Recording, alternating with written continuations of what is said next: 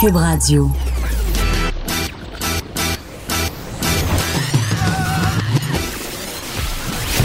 Pour elle, il n'y a jamais de mauvaise question. De 13 à 15. Les effronter. Avec Geneviève Peterson.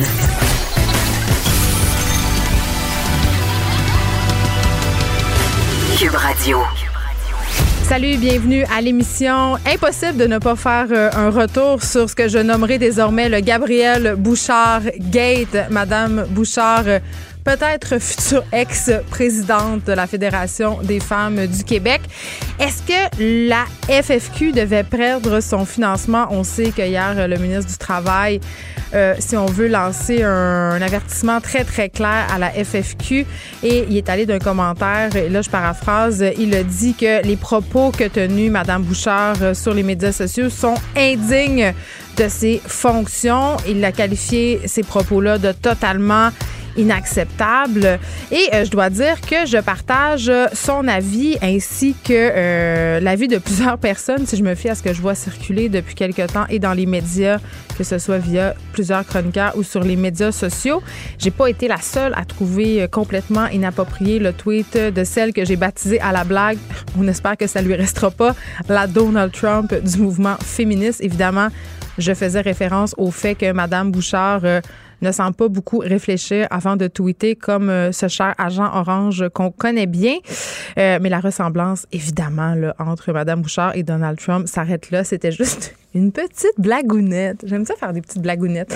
Euh, bon, je fais un retour parce que là, le débat en ce moment, c'est est-ce que la FFQ devrait perdre son financement?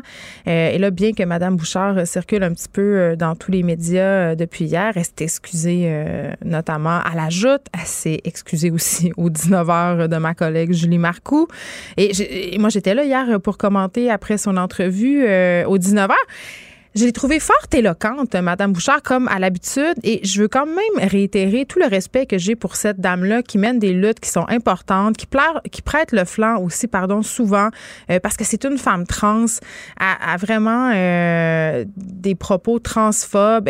on l'attaque toujours sur le sur sa transsexualité. Sa transsexualité n'a rien à voir là-dedans, du moins c'est mon avis, même si ce n'est pas un avis qui est partagé par tous et toutes. On y reviendra plus tard euh, dans l'émission, notamment avec Francine Pelletier. Donc, elle était fort éloquente hier, Madame Bouchard, et je trouve que c'est dommage parce que euh, c'est dommage parce qu'elle n'en est pas à ses premières phrases que sur les réseaux sociaux, et c'est ça que je trouve plate. On dirait qu'elle apprend pas.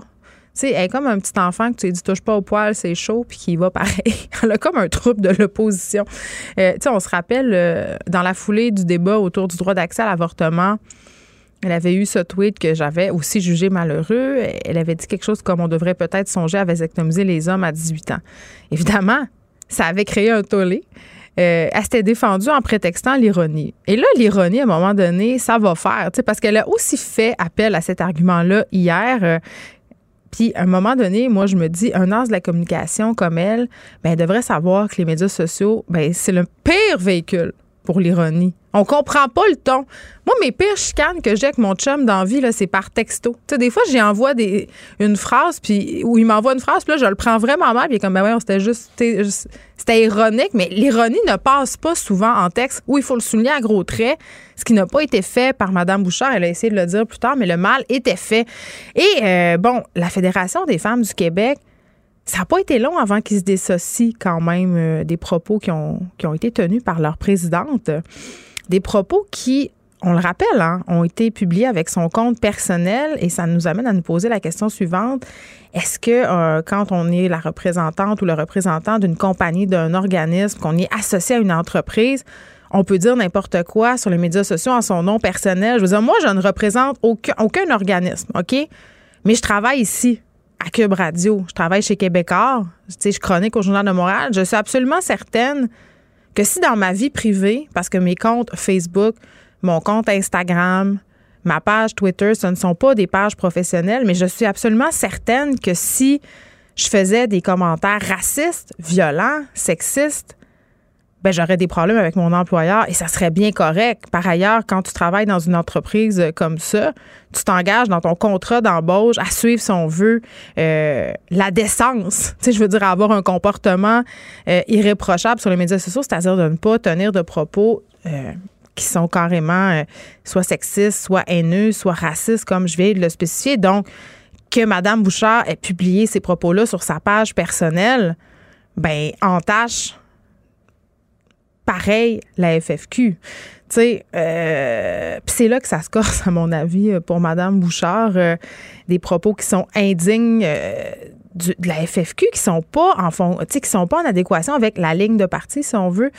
Et bon, ça, c'est une des premières choses que je trouve vraiment dommage parce que en attirant l'attention comme ça sur elle, sur la Fédération des femmes du Québec, à la suite d'une série de tweets malheureux, parce que je l'ai dit, c'est pas le premier, c'est plate parce qu'on détourne l'attention des vrais enjeux. Tu sais, là, on est en train de parler de la légitimité de la FFQ. On est en train de se demander si cet organisme-là, qui lutte quand même pour euh, l'égalité des femmes, pour l'égalité des femmes de toutes les communautés, tu sais, les femmes euh, racisées, les femmes qui sont victimes de discrimination, les travailleuses du sexe, les femmes qui font partie des communautés marginalisées comme les lesbiennes, les femmes transgenres, les femmes euh, transsexuelles.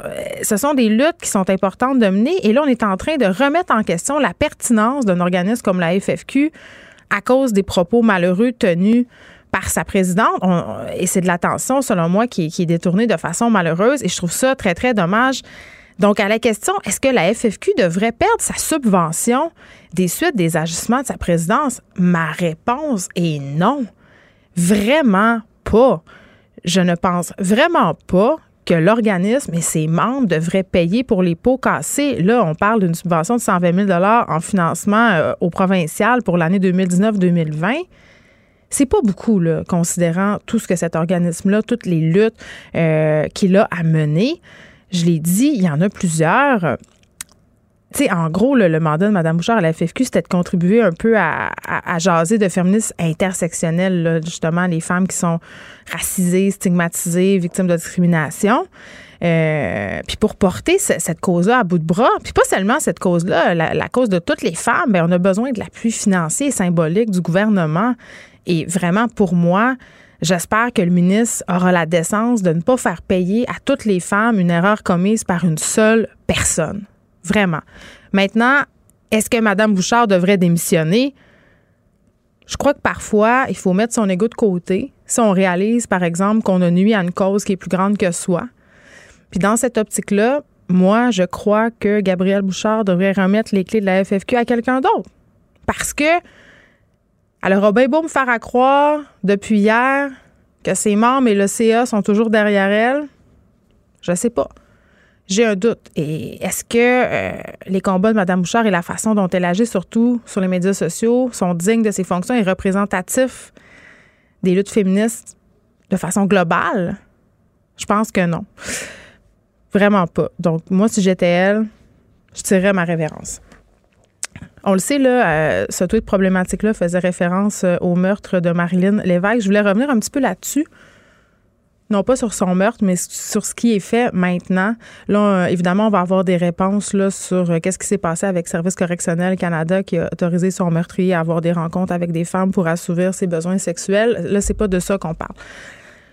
La famille de Marilyn Lévesque fait appel à la générosité de la population pour payer ses funérailles parce que euh, les indemnités d'assurance vie ne sont pas suffisantes.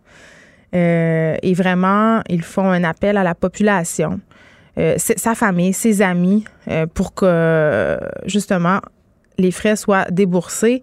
c'est une campagne de financement qui s'appelle À la mémoire de Marilyn, Marilyn pardon, Lévesque, et c'est sur la plateforme One Dollar Gift. Et le montant amassé va permettre de couvrir exclusivement les coûts de la cérémonie de l'adieu parce qu'on le sait, il y a toutes sortes de sortes de petits jasages autour des campagnes de socio-financement. Euh, l'impression que parfois certaines familles s'en mettent dans les poches et là, cette famille-là vraiment décidé de dire non, c'est pas ça qu'on va faire. S'il y a des surplus, on va les verser à l'Association des familles de personnes assassinées ou disparues. Donc vraiment, c'est ça qui sera fait avec cet argent-là, si jamais il y en a trop. Et vraiment, ce drame-là vous a touché parce qu'à date, quand même, ça fait pas longtemps que cette campagne-là est en ligne, quelques heures seulement, euh, en début d'après-midi, mardi. Dès que la campagne a été mise en ligne, déjà 3100 dollars avaient été amassés. Donc, si vous avez envie de soutenir euh, la famille de Marilyn Lévesque, et de soutenir surtout, parce que je vous le rappelle, tous les surplus vont être versés à l'Association des victimes de personnes assassinées ou disparues. Vous pouvez aller sur la plateforme One Dollar Gift et euh, regarder à la campagne à la mémoire de Marilyn Lévesque.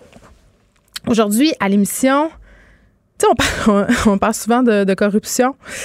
Et est-ce que vous êtes déjà demandé pourquoi on voit aussi souvent des procès pour corruption avortés ou simplement des enquêtes qui semblent mener de nulle part? Tu sais, euh, on a parlé plusieurs fois avec Jean-Louis Fortin ici à l'émission, des enquêtes euh, qui sont difficiles à, conclure, des procès avortés, euh, entre autres à cause du fameux arrêt Jordan. Mais ça serait en gros parce que aussi ce genre de cas semble particulièrement difficile à gérer pour les procureurs de la couronne.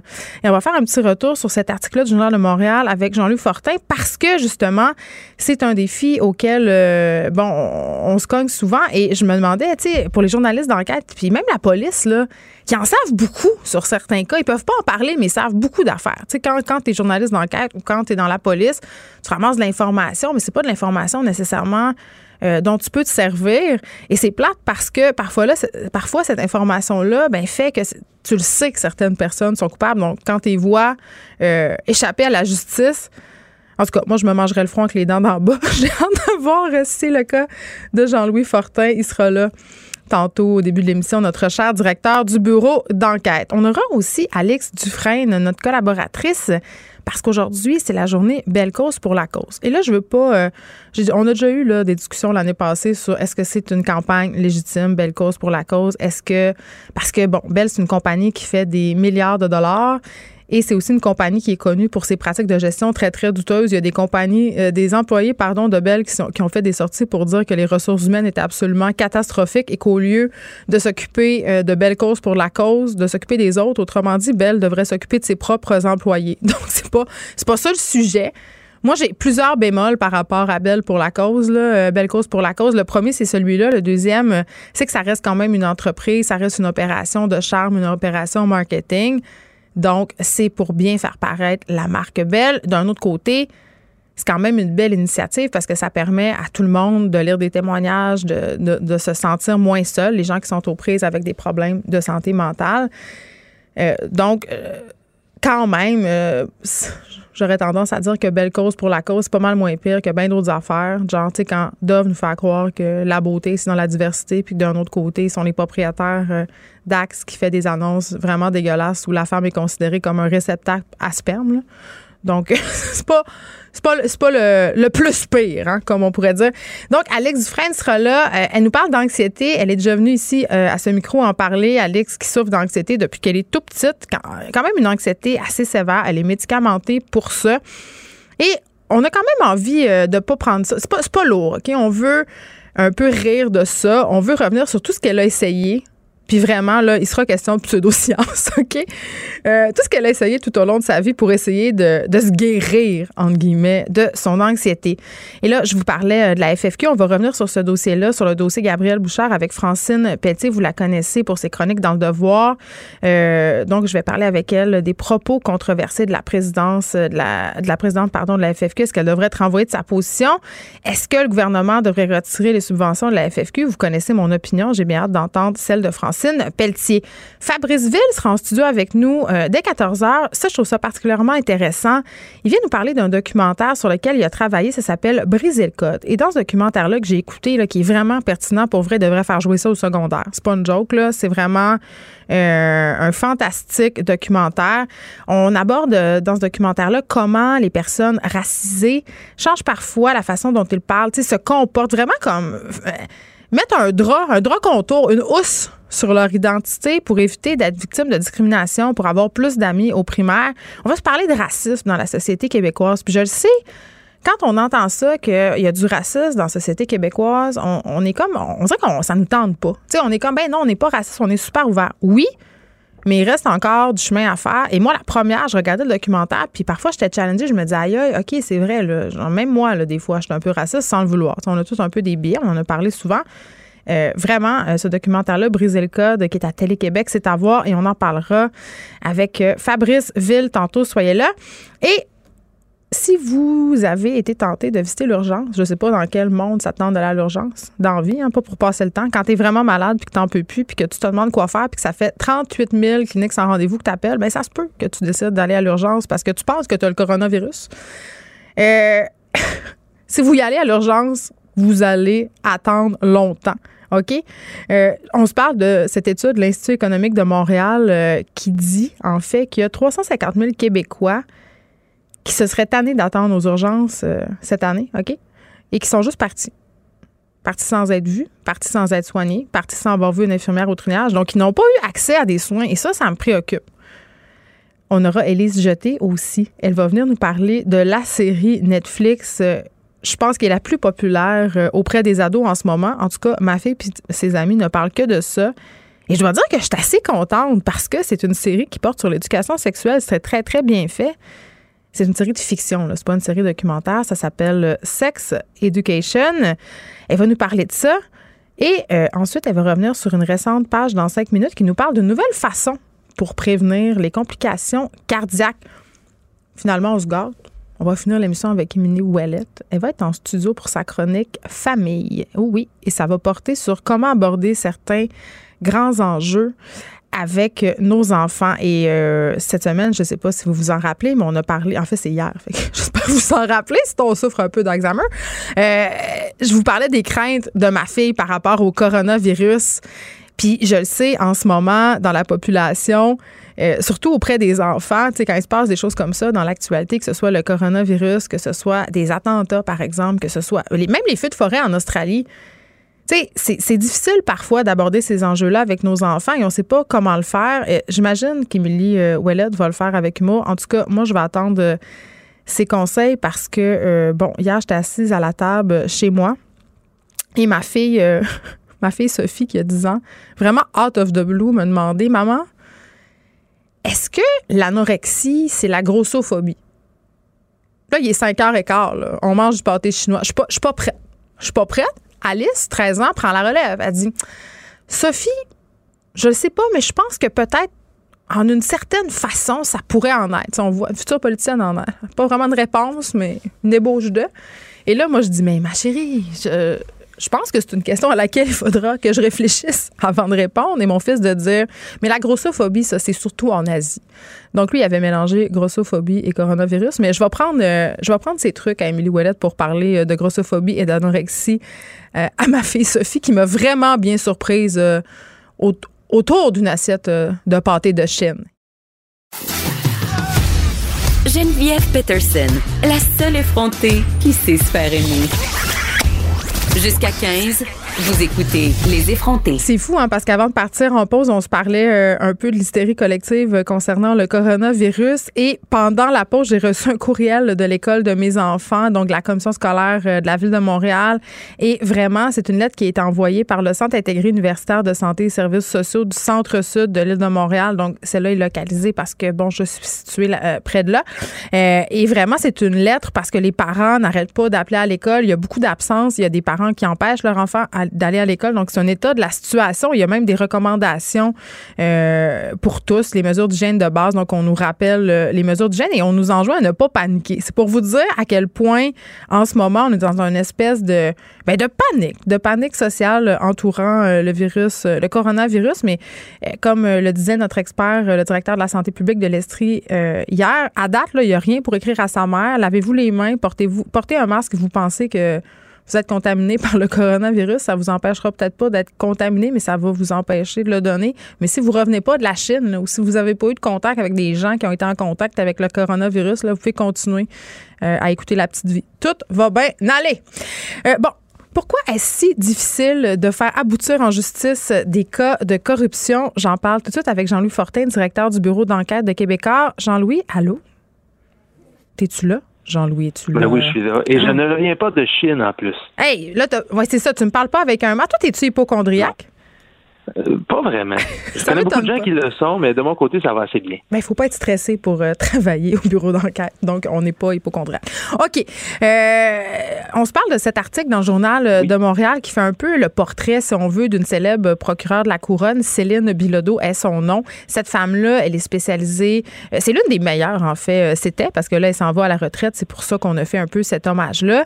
elle était spécialisée dans les cas de fraude, les cas de corruption et elle à part en prévenant ceux qui vont euh, en fait la remplacer, elle dit écoutez, ils l'auront pas facile avec des dossiers excessivement difficiles parce que euh, juste euh, avant qu'on se lance, Jean-Louis, je veux juste pour ceux qui connaissent pas nécessairement le travail de madame Bilodeau, en 33 ans de service, elle a été impliquée dans des dossiers quand même assez importants, la mise en accusation pour corruption de l'ex-maire de Laval Gilles Vaillancourt hein, que tu connais bien. Et bon, elle a contribué aussi à la, à la condamnation, je sais pas si tu te rappelles de toute la saga Sinard qui avait volé des droits, euh, en fait, qui avait volé la propriété intellectuelle de Claude Robinson, une fraude de 120 millions de dollars. Donc, tu sais, c'était pas des petites causes. Là. non, et autant Sinard que Gilles Vaillancourt, ça a été deux grands succès pour la couronne.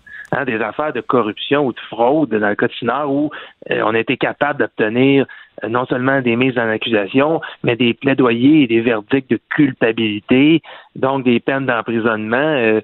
Madame euh, Bilodeau, il faut bien le dire, là, même si elle était discrète, même si elle travaillait dans l'ombre, elle a eu de grandes réussites dans sa carrière. Et c'est rare qu'on l'entendait. En fait, elle ne parlait à peu près jamais, hein, parce que les procureurs de la couronne ont toujours un, devoir de réserve, mm. commandent pas les dossiers en cours. Donc, c'était une chance un peu unique qu'on avait de lui parler au moment où elle, prend sa retraite. Bon, et là, euh, tu parlais de, procès qui ont, qui ont été, euh, qui ont abouti, si on veut toi, tu viens souvent à l'émission pour nous parler, euh, bon, de dossiers de fraude, de corruption qui, n'auront pas lieu, qui ont avorté, si on veut, de poursuites qui mènent à rien. C'est un secret de polichinelle quand même euh, qui a rendu au procès faire condamner des gens, surtout quand il s'agit de corruption, ça s'avère une tâche euh, excessivement difficile. Pourquoi? Que le crime de corruption, contrairement par exemple, je vais te donner un, situation un peu extrême, une, introduction par effraction suivie d'un meurtre. Ben, mm. les policiers sur la scène de crime, OK, la porte est enfoncée, il y a des traces de pas, il y a des empreintes digitales, il y a des projections de sang, il y a plusieurs éléments matériels qui permettent de prouver le crime. Il y a peut-être une caméra de surveillance qui a vu le criminel entrer, etc. Il y a un corps, hein, à la base, ça aide à prouver un crime. Dans le cas d'un deal de corruption, là, si toi puis moi, Geneviève, euh, en dehors des zones, on a fait une petite entente, et puis, euh, donne-moi donne-moi ça, je vais te donner ça en retour, etc. S'il n'y a pas de témoin, s'il n'y a pas d'enregistrement, c'est de la preuve qui est immatérielle. C'est extrêmement difficile à prouver.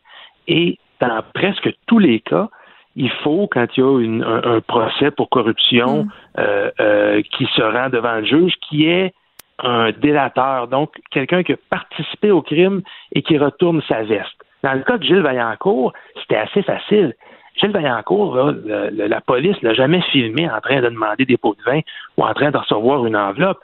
Ce qu'ils ont réussi à faire, par contre, c'est d'asseoir à table des gens qui participaient au système. Donc, deux des collecteurs d'enveloppes qui recevaient le fameux 2% en échange mm. des contrats ont retourné leur veste, ont accepté de témoigner contre Gilles Vaillancourt et sa bande. Ce pas les deux seuls délateurs, il y en avait d'autres. Mais donc, ça a été assez facile, somme toute, une fois que ces gens-là avaient été étaient convaincus de participer aux, démarches policières, de tenir le procès. Quand tu n'as pas de délateur, là, euh, c'est une toute autre paire de manches. Parfois, on va se procurer euh, des courriels qui peuvent prouver une entente mm. quelconque, mais c'est vraiment pas dans tous les cas. Oui, puis elle euh, soulignait, elle soulignait euh, quand même, Matt Bilodeau, que parfois dans certaines enquêtes, c'était mieux de les mener en amont avec le procureur de la couronne.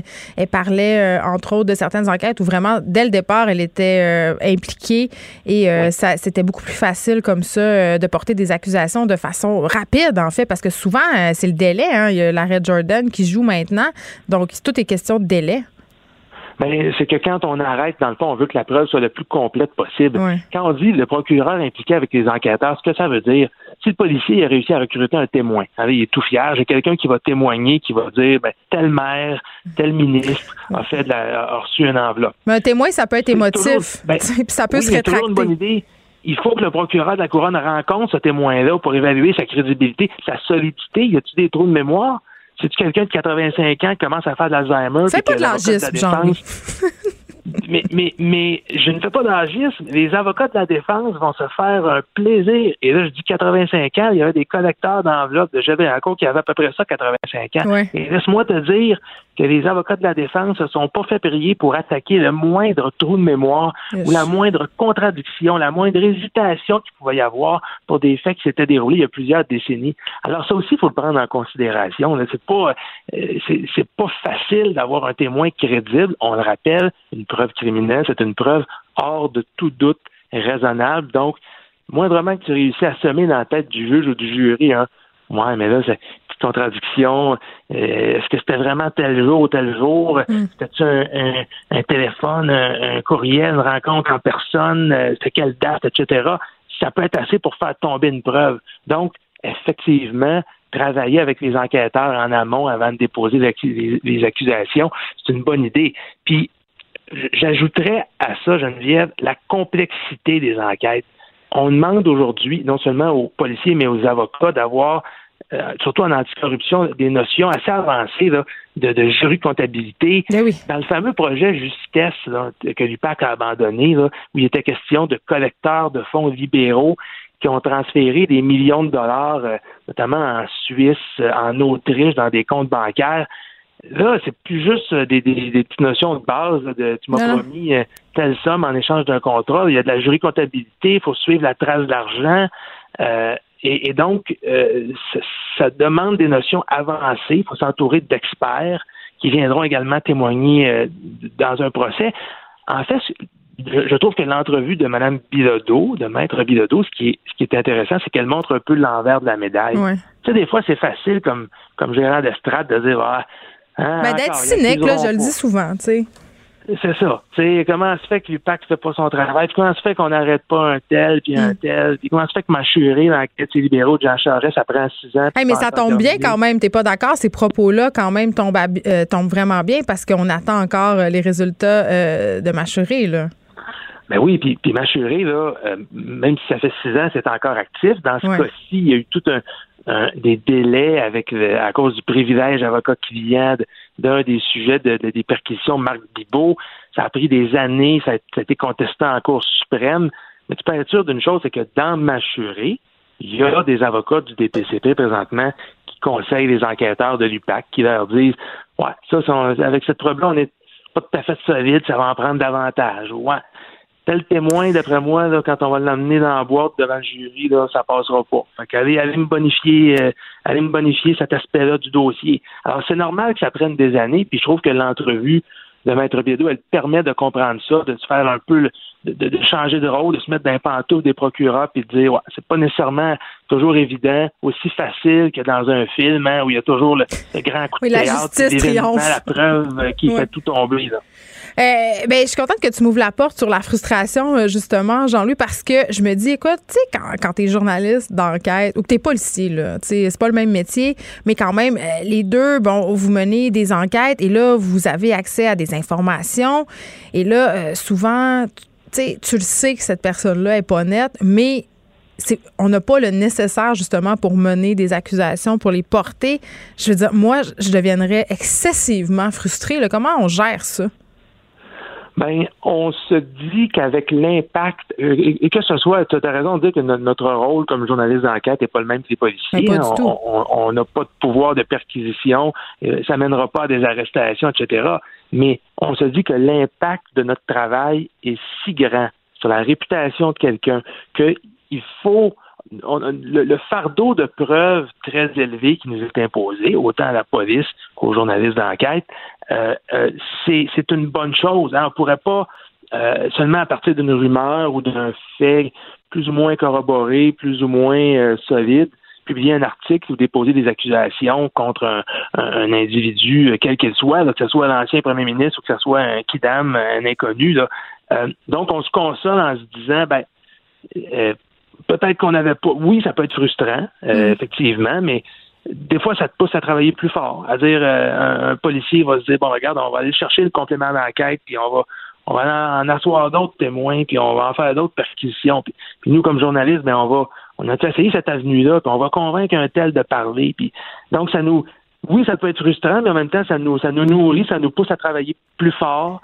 Et puis quand on quand on obtient un résultat, quand on est capable de, démontrer qu'il y a eu des gestes douteux qui ont été commis, mais je pense que dans un cas comme dans l'autre, ça, ça sert bien l'intérêt public. Ben oui, ça c'est important de montrer ces situations-là. Puis il y a des enquêtes, euh, il y a des émissions aussi, euh, des textes dans les journaux qui ont donné lieu quand même à des grandes enquêtes. Jean-Louis Fortin, merci. C'est toujours un plaisir euh, de te parler, directeur du bureau d'enquête de Québécois. On se parlait de cet article sur la future ex-procureure de la Couronne, Mathilde Bilodeau, qui quand même disait, écoutez, c'est vrai que ça fait du bien au cynisme quand même de dire la population de grandes attentes. Il faut pas oublier que même si tout le monde a la volonté de faire aboutir ces dossiers-là, ça demeure extrêmement difficile et comme le soulignait Jean-Louis, c'est bien parce que ça nous montre un peu l'envers de la médaille de notre système de justice.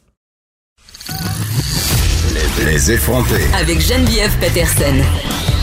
Les vrais enjeux, les vraies questions. Vous écoutez Les effronter. Quoi faire quand on souffre d'anxiété? J'en parle tout de suite avec Alix Dufresne qui est au bout du fil exceptionnellement. Alix, est-ce que tu nous parles d'une toilette ou du hall d'entrée d'un immeuble?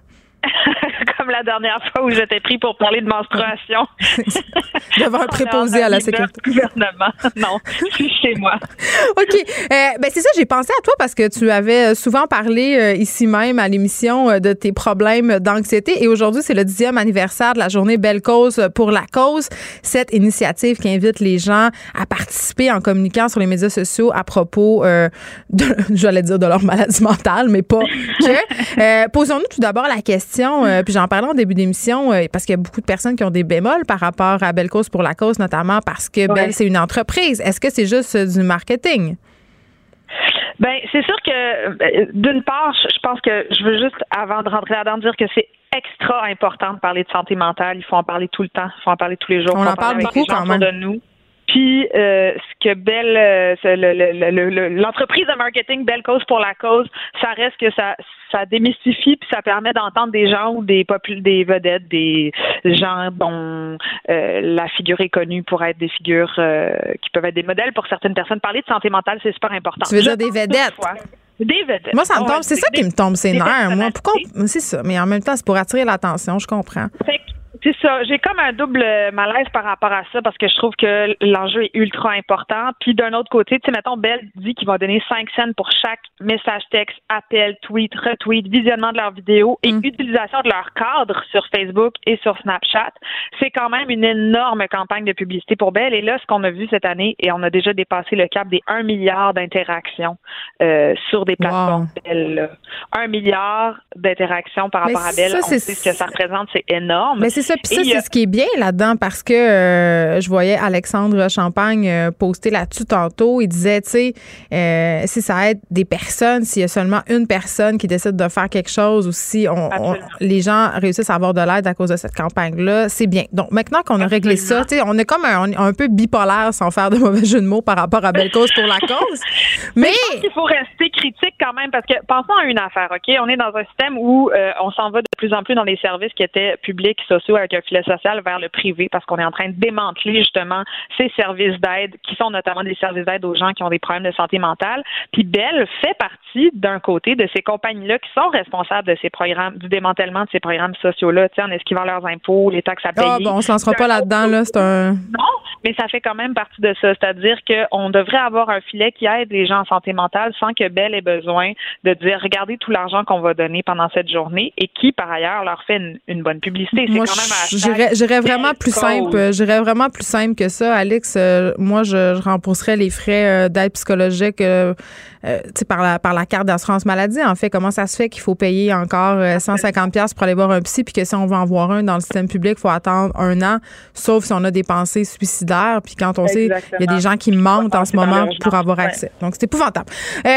Bon, faisons faisons un état des choses au Québec en ce moment. Est-ce que on le sait, il y a plusieurs études qui démontrent qu'on est de plus en plus anxieux, mais en chiffres concrètement, ça a l'air de quoi? Ben, alors, euh, je suis allée, euh, j'ai fait quelques recherches, puis celle que je trouvais les plus concluante, c'est la Fondation Douglas, qui dit qu'un Canadien sur cinq, oui, qu'un Canadien sur cinq va être personnellement touché par la maladie mentale hmm. euh, au cours de sa vie, que cinq des dix causes les plus importantes d'incapacité dans le monde relèvent des troubles mentaux et qu'il y a près de 4000 Canadiens qui se suicident chaque année Hmm. Donc, euh, c'est pas anodin. Puis au Canada seulement, il y a un enfant sur cinq qui a besoin de services en santé mentale et qui les reçoit. Donc, euh, Ben oui, moi, ça fait un an et demi que ma fille est sur une liste d'attente puis elle a toujours pas vu de psychologue. Ben oui, c'est vrai. c'est long Dans parce qu'elle veut pas se suicider, tu comprends? Fait que Oui, je comprends. Puis c'est handicapant au quotidien. Tu sais, on parle, il y a près de la moitié, il y a 49% des gens qui estiment avoir déjà été atteints de dépression ou d'anxiété puis qui n'ont jamais consulté un médecin à ce sujet-là. Que Ben, ça, c'est tout le que- tabou aussi entourant, euh, entourant l'anxiété. Puis on fera pas de distinction entre les hommes puis les femmes, mais quand même. euh, C'est énorme, Ben, c'est énorme. Puis le, le sondage de la firme Léger a euh, analysé selon bon ton, ton ta classe sociale, ton sexe, euh, ta race, euh, quelles étaient tes, tes chances d'être le plus anxieux. Mm. Puis ils disent que la la génération la plus anxieuse, c'est pas très étonnant, c'est les 18-24 ans. Ah, il y comment a ça? 60 il y a 66% d'entre eux qui se disent anxieux. Puis la firme Léger dit que si vous êtes une jeune femme, étudiante et célibataire, vous êtes le groupe le plus anxieux du Québec. Ah, C'est parce qu'on a trop écouté Sex and the City. OK, euh, parlons maintenant, puisque ce qui, c'est ce qui m'intéresse de tes, euh, de tes méthodes, parce que... De ma maladie mentale. Ben non, mais c'est parce que tu en as parlé souvent euh, que tu souffrais d'anxiété. Puis moi aussi, j'en ai de l'anxiété pour vrai. Là, Euh, j'ai déjà fait des crises de panique dans ma vie à une certaine époque. Puis même que récemment, je me suis comme resurprise à faire Hé là là, on dirait que je sens la crise de panique revenir. Ouais. Euh, donc loin. vraiment, l'anxiété, ça, ça nous touche tous et toutes. Puis souvent, on veut pas le savoir ou on veut pas le voir et on somatise. Moi, je me suis euh, auto-diagnostiqué un lymphome pendant un an et demi, mais c'était juste de l'anxiété. Je faisais, j'étais tellement anxieuse, j'avais des plaques sur le corps. C'était ridicule. Euh, donc, Samine, et toi, tu es prise avec ça depuis que tu es petite. Tu prends des médicaments, mais forcément, tu as essayé toutes sortes d'affaires pour essayer de dom- dompter, si on veut, cette petite bête-là qui vit à l'intérieur de toi, finalement. Absolument. Puis plus concrètement, tu sais, moi, on- pour mettre des étiquettes, euh, moi, je souffre d'un trouble anxieux. Puis j'ai ça depuis toujours. Puis quand je dis mettre des étiquettes, il y a quelque chose qui peut être fatigant, mais il y a quelque chose qui peut euh, être euh, bénéfique là-dedans. Parce C'est-à-dire que tu moi, sais ce que Exact. Longtemps, je pensais que la vie était juste trop difficile, tu comprends, puis que j'étais Ouais. faible, puis que j'étais pas capable. Mais toi, la ça, femme blanche privilégiée, tu trouvais ta vie difficile? Exactement. Ouais. J'étais capable aussi d'avoir du recul par rapport à ça. Puis faire, ben voyons, coudon, tu sais, il m'arrive pas de choses vraiment graves dans la vie. Ouais. Je suis excessivement chanceuse et privilégiée, mais ça veut pas dire que ta souffrance est pas vraie parce que euh, tu vis pas dans un bidonville puis t'es pas orphelin dans le sens que euh, ce que tu peux ressentir, c'est de la souffrance psychologique, puis que même si c'est dans un milieu privilégié, euh, ça existe pour vrai d'être dépressif, ça existe pour vrai d'avoir de l'anxiété, puis ça, ça fait partie de euh, d'un trouble anxieux, puis qui devient, euh, qui t'empêche de fonctionner à la fin. Puis à un moment donné, tu te rends compte que euh, ton anxiété, elle disparaît pas quand la situation qui peut être préoccupante revient à la normale, tu sais- que tu as un niveau de stress important, euh, que tu que es constamment préoccupé, puis des fois sans raison apparente, ben des fois ça peut être des signes de ça. Là, Tu sais que j'expliquais à quelqu'un euh, qui est vraiment pas anxieux, j'ai expliqué comment ça, que comment l'an- l'anxiété avait des impacts euh, à toutes les secondes de l'existence. C'est comme si c'était toujours sur un petit stress. Mais en- comme un, un sentiment de il faut que tu sauves ta vie, mais diffus, puis tout le temps. Donc c'est très. Puis épuisant. Des fois, t'arrives pas. Oui, puis tu penses toujours que c'est circonstanciel. Ah, je me sens angoissée ce matin, mon cœur bat vite quand je me lève parce que la job, parce que telle affaire, parce qu'un conflit. Parce que je me suis levée trop vite. Tu te rends compte que finalement, tous les jours, il y a quelque chose. Puis à un moment donné, tu fais Ah, ça peut pas être juste ça. Puis c'est la façon dont on a de toujours avaler la tasse. Puis il y a des choses qui qu'on essaye de faire justement pour se sortir la tête hors de l'eau. Puis je voulais en parler avec toi aujourd'hui, Geneviève, puis amener un, peu peut-être d'humour là-dedans. Parce qu'il y a quelques mois, avec euh, ma cousine Céline Equet, qui est une euh, doctorante à McGill en, sociologie, qui a été longtemps euh, militante féministe et qui, pour des raisons de santé mentale, pour préserver la scène, je crois, a arrêté, qui écrivait pour Ricochet notamment. A fait la liste de tout ce qu'on avait fait pour essayer soit de se guérir, ce qui est, ce qui est une absurdité en soi, ou de s'aider avec notre trouble anxieux. Céline, elle a souffre de, de dépression. Euh, et on a fait cette liste hallucinante de tout ce qu'on avait essayé de faire et j'aimerais partager avec vous. Ah, ça va faire du bien. Ça sera pas On lourd. la. Puis après, on va dire ce qui a marché et ce qui n'a pas marché, peut-être, juste pour pas euh, porter de confusion sur des choses, parce que ce que je nomme là, c'est pas parce que ça a marché ou c'est pas parce que ça a pas marché. Donc c'est pas du. Attention, il sera question de pseudoscience ici. Oui, mais c'est pas un guide sur comment se guérir de l'anxiété et de la dépression. Oui, ça fait trois fois que tu le dis. de deux femmes. Ne faites pas ça à la maison. Exact. Ils ont essayé tout. Alors, il y a l'évidente psychothérapie individuelle qu'on a essayé. Il y a la psychiatrie, c'est-à-dire qu'on se fait recommander des médicaments qui sont des ISRS, hein, qu'on nomme, euh, qu'on peut nommer aussi comme des inhibiteurs, sélectifs de recapture de la sérotonine, donc des antidépresseurs ou des anxiolytiques. On a fait de la psychothérapie de groupe, de l'acupuncture, de l'ostéopathie, de la physiothérapie, tous les produits naturels inimaginables, je vais y revenir, des euh, du yoga, évidemment, de la méditation, de la, de la chiro, des massages, on a pris des bains de sel de pisson, on a fait le cri primal, on a fait de la respiration yogique. Ça, c'est quand tu manges pas le matin, tu creuses ta cage thoracique, tu fais comme juste qu'est-ce que t'as mal au cœur. On a fait des traitements d'huile essentielle. On a lu toutes les crises de livres de self-care. Imparfait, libre et heureux. TCC pour l'insomnie. Le pouvoir du moment présent. Les gens roulent des yeux en régie, juste à dire. Quoi? Les gens roulent des yeux en régie. Guide de l'autocompassion, réduire le stress. On a fait des régimes sans gluten, des régimes sans lactose. J'ai fait de l'homéopathie pendant un an, mes amis. Je vous parle pas des sous qui sont passés là-dedans. J'ai fait euh, de l'irrigation colonique. Je te crois pas. Je ne te crois pas. Tu t'es fait rentrer de l'eau dans le péteux? Oui, c'était pas le meilleur moment de ma vie, puis je peux vous oh confirmer que ça m'a juste donné 200 fois plus d'anxiété de faire cette affaire-là. Ah, OK. J'ai fait l'évident binge-watching de, série, de séries, euh, des câlins, euh, faire beaucoup de sexe aussi, ça peut être une autre façon d'essayer d'éviter d'être confronté à ces troubles anxieux. Euh, des casse-têtes, le petit robot massage que tu mets tes bras dedans puis ça te masse le dos, de la luminothérapie. Euh, Céline a fait de l'hypnose et même des lunettes pour l'anxiété. Je peux même pas vous commencer à vous décrire qu'est-ce que c'est cette affaire-là. Et je voulais aussi parler de tous les produits naturels qu'on a pris, hein, de la vitamine de la vitamine D, des oméga, SOS, SPM, le Vitex, les hormones, des trucs pour le foie, de la B16, de l'orme rouge, de l'huile de lin, de euh, l'huile d'artichaut, de la mélatonine, du magnésium, de la On a. Moi, tout ce que j'entends depuis le début, Alex Dufresne, c'est j'ai dépensé crissement trop d'argent dans ma lutte contre l'anxiété. C'est hallucinant parce qu'à un moment donné, quand t'es mal, Geneviève, tu sais plus vers t'es prêt, T'es prête à essayer tous les trucs de Gwyneth Paltrow, là. La chose la plus honteuse que j'ai faite pour ça, OK, c'est de croire qu'une madame avec une cuillère wassou, ils appellent ça, mais on va s'entendre, c'est juste une cuillère pour manger des soupes wonton dans le quartier chinois une madame m'a frotté le dos avec une cuillère en céramique dans laquelle tu peux manger des soupes wonton. Et là, c'est la dernière chose que j'ai avoué à Céline quand on a fait la liste. J'ai dit, Céline, je dois te dire qu'à un moment donné, j'ai cru que l'affaire d'une madame frottait dans mon dos avec une cuillère. Elle m'a dit, j'ai fait la même chose, j'ai fait la même chose. Donc, tu vois, quand on est désespéré, vous on êtes, essaye Vous êtes les deux à aller chez la madame à la cuillère. Et là, si je récapitule, dans le fond, c'est juste une madame que tu sais pas trop qui te frotte avec une cuillère en porcelaine le dos. c'est supposé faire quoi? En fait, c'est naturopathe. Puis, ah, naturopathe, hashtag charlatanisme, OK. Ouais, on en parlera, je suis pas d'accord pour tout. Mais c'est sûr que quand tu es, vulnérable dans cet état-là, la moindre affaire que quelqu'un dit Ah mon Dieu, il faut que tu essaies cette affaire-là. Tu y vas, je sais, c'est sûr. Tu y vas.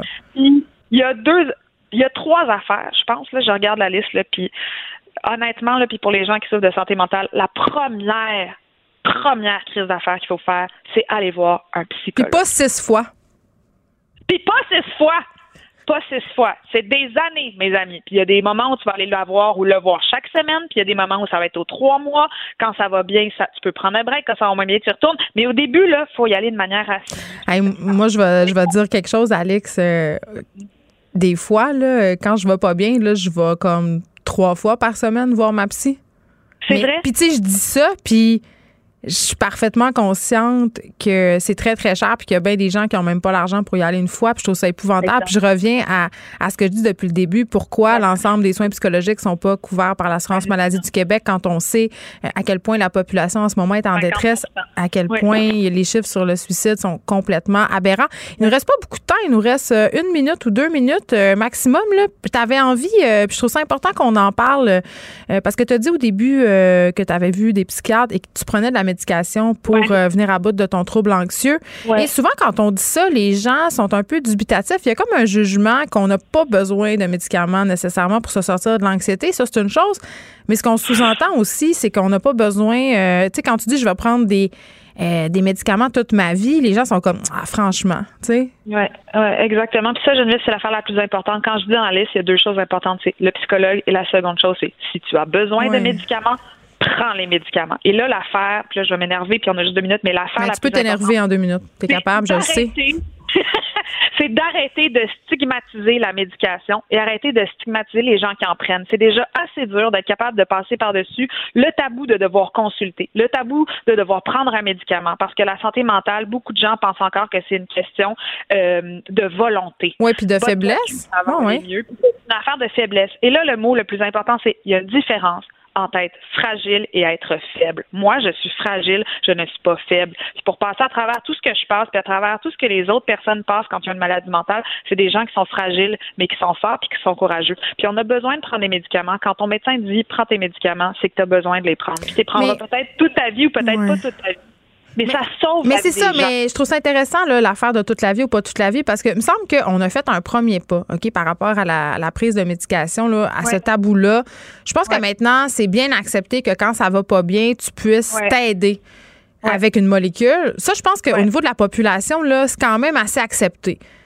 Mais quand on. Quand, Ben, je pense qu'on en parle de plus en plus. Il n'y a pas ce tabou d'avant, là. Euh, bon, on parle pas des hommes, là, parce que là, c'est une autre question, parce que toute la question de la dépression chez les hommes, la façon dont ils veulent pas, puis tout ça. Mais. Oui, euh, faisait un sondage, puis il disait aussi que les gens qui savent qu'ils ont des troubles euh, de santé mentale, 50% d'entre eux ne veulent pas prendre de médicaments. Ben, c'est ça, parce qu'on a encore ce, stigma-là. Puis quand vient le temps de dire, ben, ça se peut que j'en ai besoin de toute ma vie de prendre ces régulateurs-là, là, les gens ont honte, puis ils veulent pas le dire, parce que, tu sais, la première le premier euh, commentaire que tu as quand tu dis euh, que c'est de la médication, c'est ils disent pour combien de temps ou quand ah, le fait que là t'en as plus besoin, tu vas mieux. c'est la raison pour laquelle il y a beaucoup de monde qui arrête leur médication puis que ça donne vraiment pas des bons résultats. Il faut pas arrêter ça de même là, la gang, hein. on le dit souvent. Puis, ça vient souvent aussi ce que j'entends moi moi quand on me fait des commentaires personnellement, ça vient souvent de gens qui en ont jamais pris. Fait que si tu jamais souffert de dépression, d'anxiété ou si tu jamais pris de médicaments, puis que tu me dis ouais, mais si tu faisais plus de yoga, de méditation, puis tu arrêtais de tout Couche-toi de, bonheur.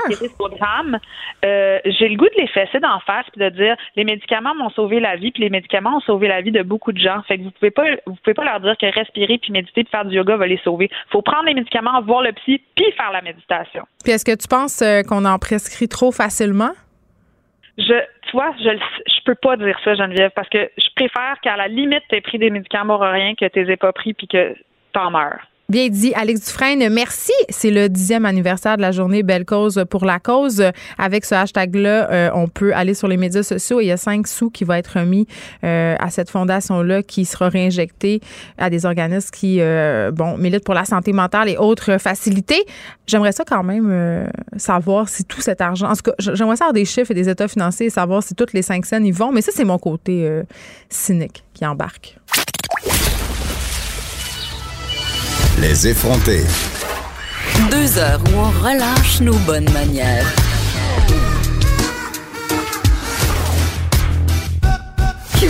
C'est le moment de l'émission. On va faire un retour avec Francine Pelletier, chroniqueuse au devoir et documentariste sur cette fameuse euh, affaire qui secoue la Fédération des femmes du Québec depuis hier. Je fais évidemment référence au tweet malheureux de sa présidente, Gabrielle Bouchard, qui disait, et je la paraphrase parce que je t'écœurais de lire le tweet, que les relations hétérosexuelles devraient être interdites parce qu'elles sont violentes. Madame Pelletier, bonjour.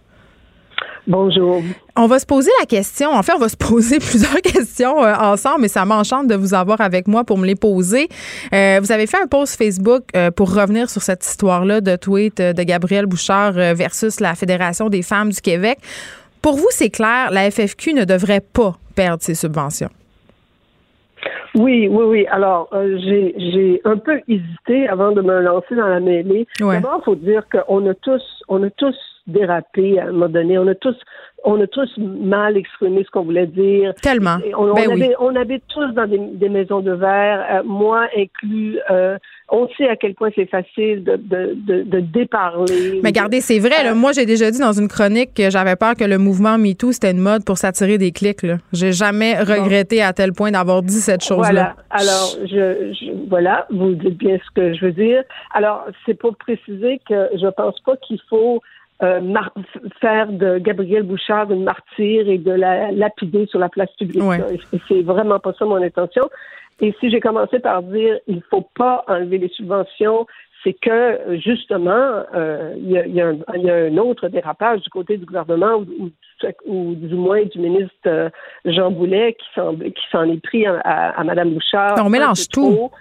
Euh, oui, oui. Alors, c'est pas, il n'est pas question parce que euh, la présidente a déparé Mm. euh, de tout, de, de tout saboter le travail de la FFQ. Je pense que c'est très important de le dire. Cela dit, je pense comme d'autres que euh, on se pose vraiment la question parce que c'est pas la première fois qu'il y a Non. ce genre de dérapage-là. Ça indique, bon, ça indique un manque de jugement, c'est clair. Peut-être que Mme Bouchard croyait Mais attendez. que en- Attendez, Oui. Madame Pelletier, on, on parle beaucoup de ce manque de jugement-là, mais moi, j'ai envie aussi qu'on parle peut-être de ce désir d'attirer euh, l'attention sur sa cause de la mauvaise façon, un certain amour de la, de la polémique, peut-être. Euh, vous voulez dire que De la part de Madame Bouchard. Amour, son amour, oui. Je peux pas croire, je peux pas croire qu'elle a tweet ça puis qu'elle sait que ça va rien, elle pense que ça va rien faire. C'est une femme très intelligente. Oui, oui, non. D'ailleurs, elle l'a dit. Et les gens qui la défendent disent mais voyons, c'était sarcastique. Ouais. Elle a voulu dire maintenant que j'ai votre attention, elle a voulu dire une énormité, puis dire, mettre les points sur la table, dire bon, maintenant que vous, m'écoutez, Hmm. euh, parlons de la violence faite aux femmes. là. Tu sais, C'était dans la foulée de l'histoire malheureuse de Marilyn Lévesque. Ouais. Cela dit, c'est pas la première fois qu'elle fait cette insinuation vis-à-vis la question euh, hétérosexuelle et plus plus particulièrement les hommes. Euh, et, et- et cette mentalité-là, Dieu sait que quiconque a été dans un groupe idéologique, qu'on ait été euh, féministe dans les belles années comme moi, ou aujourd'hui, ou syndicaliste, ou nationaliste, ou marxiste, propension euh, que, que, que, qui me, moi, me pèse beaucoup, cette penchant de faire des camps ennemis. Tu sais, il y a les bons, dans le cas des, dans Ouais. ce cas-ci, les femmes, les femmes sont vertueuses et sont innocentes et les hommes sont des méchants. Dans le cas des syndicalistes, les patrons sont des méchants. En tout cas, il y a toujours des méchants quelque Cette part. vision De faire dichotomique de- du monde. Oui. De faire, de voir le monde de cette façon-là Ouais. mon Dieu que ça nous avance pas. Et, et je penserais, tu sais, c'est normal dans un groupe qui commence euh, à une certaine époque aussi où il fallait vraiment mettre les points sur la table davantage. Mais la FFQ, c'est- un groupe très large qui qui qui, où, qui qui rassemble toutes sortes de groupes et toutes sortes de femmes.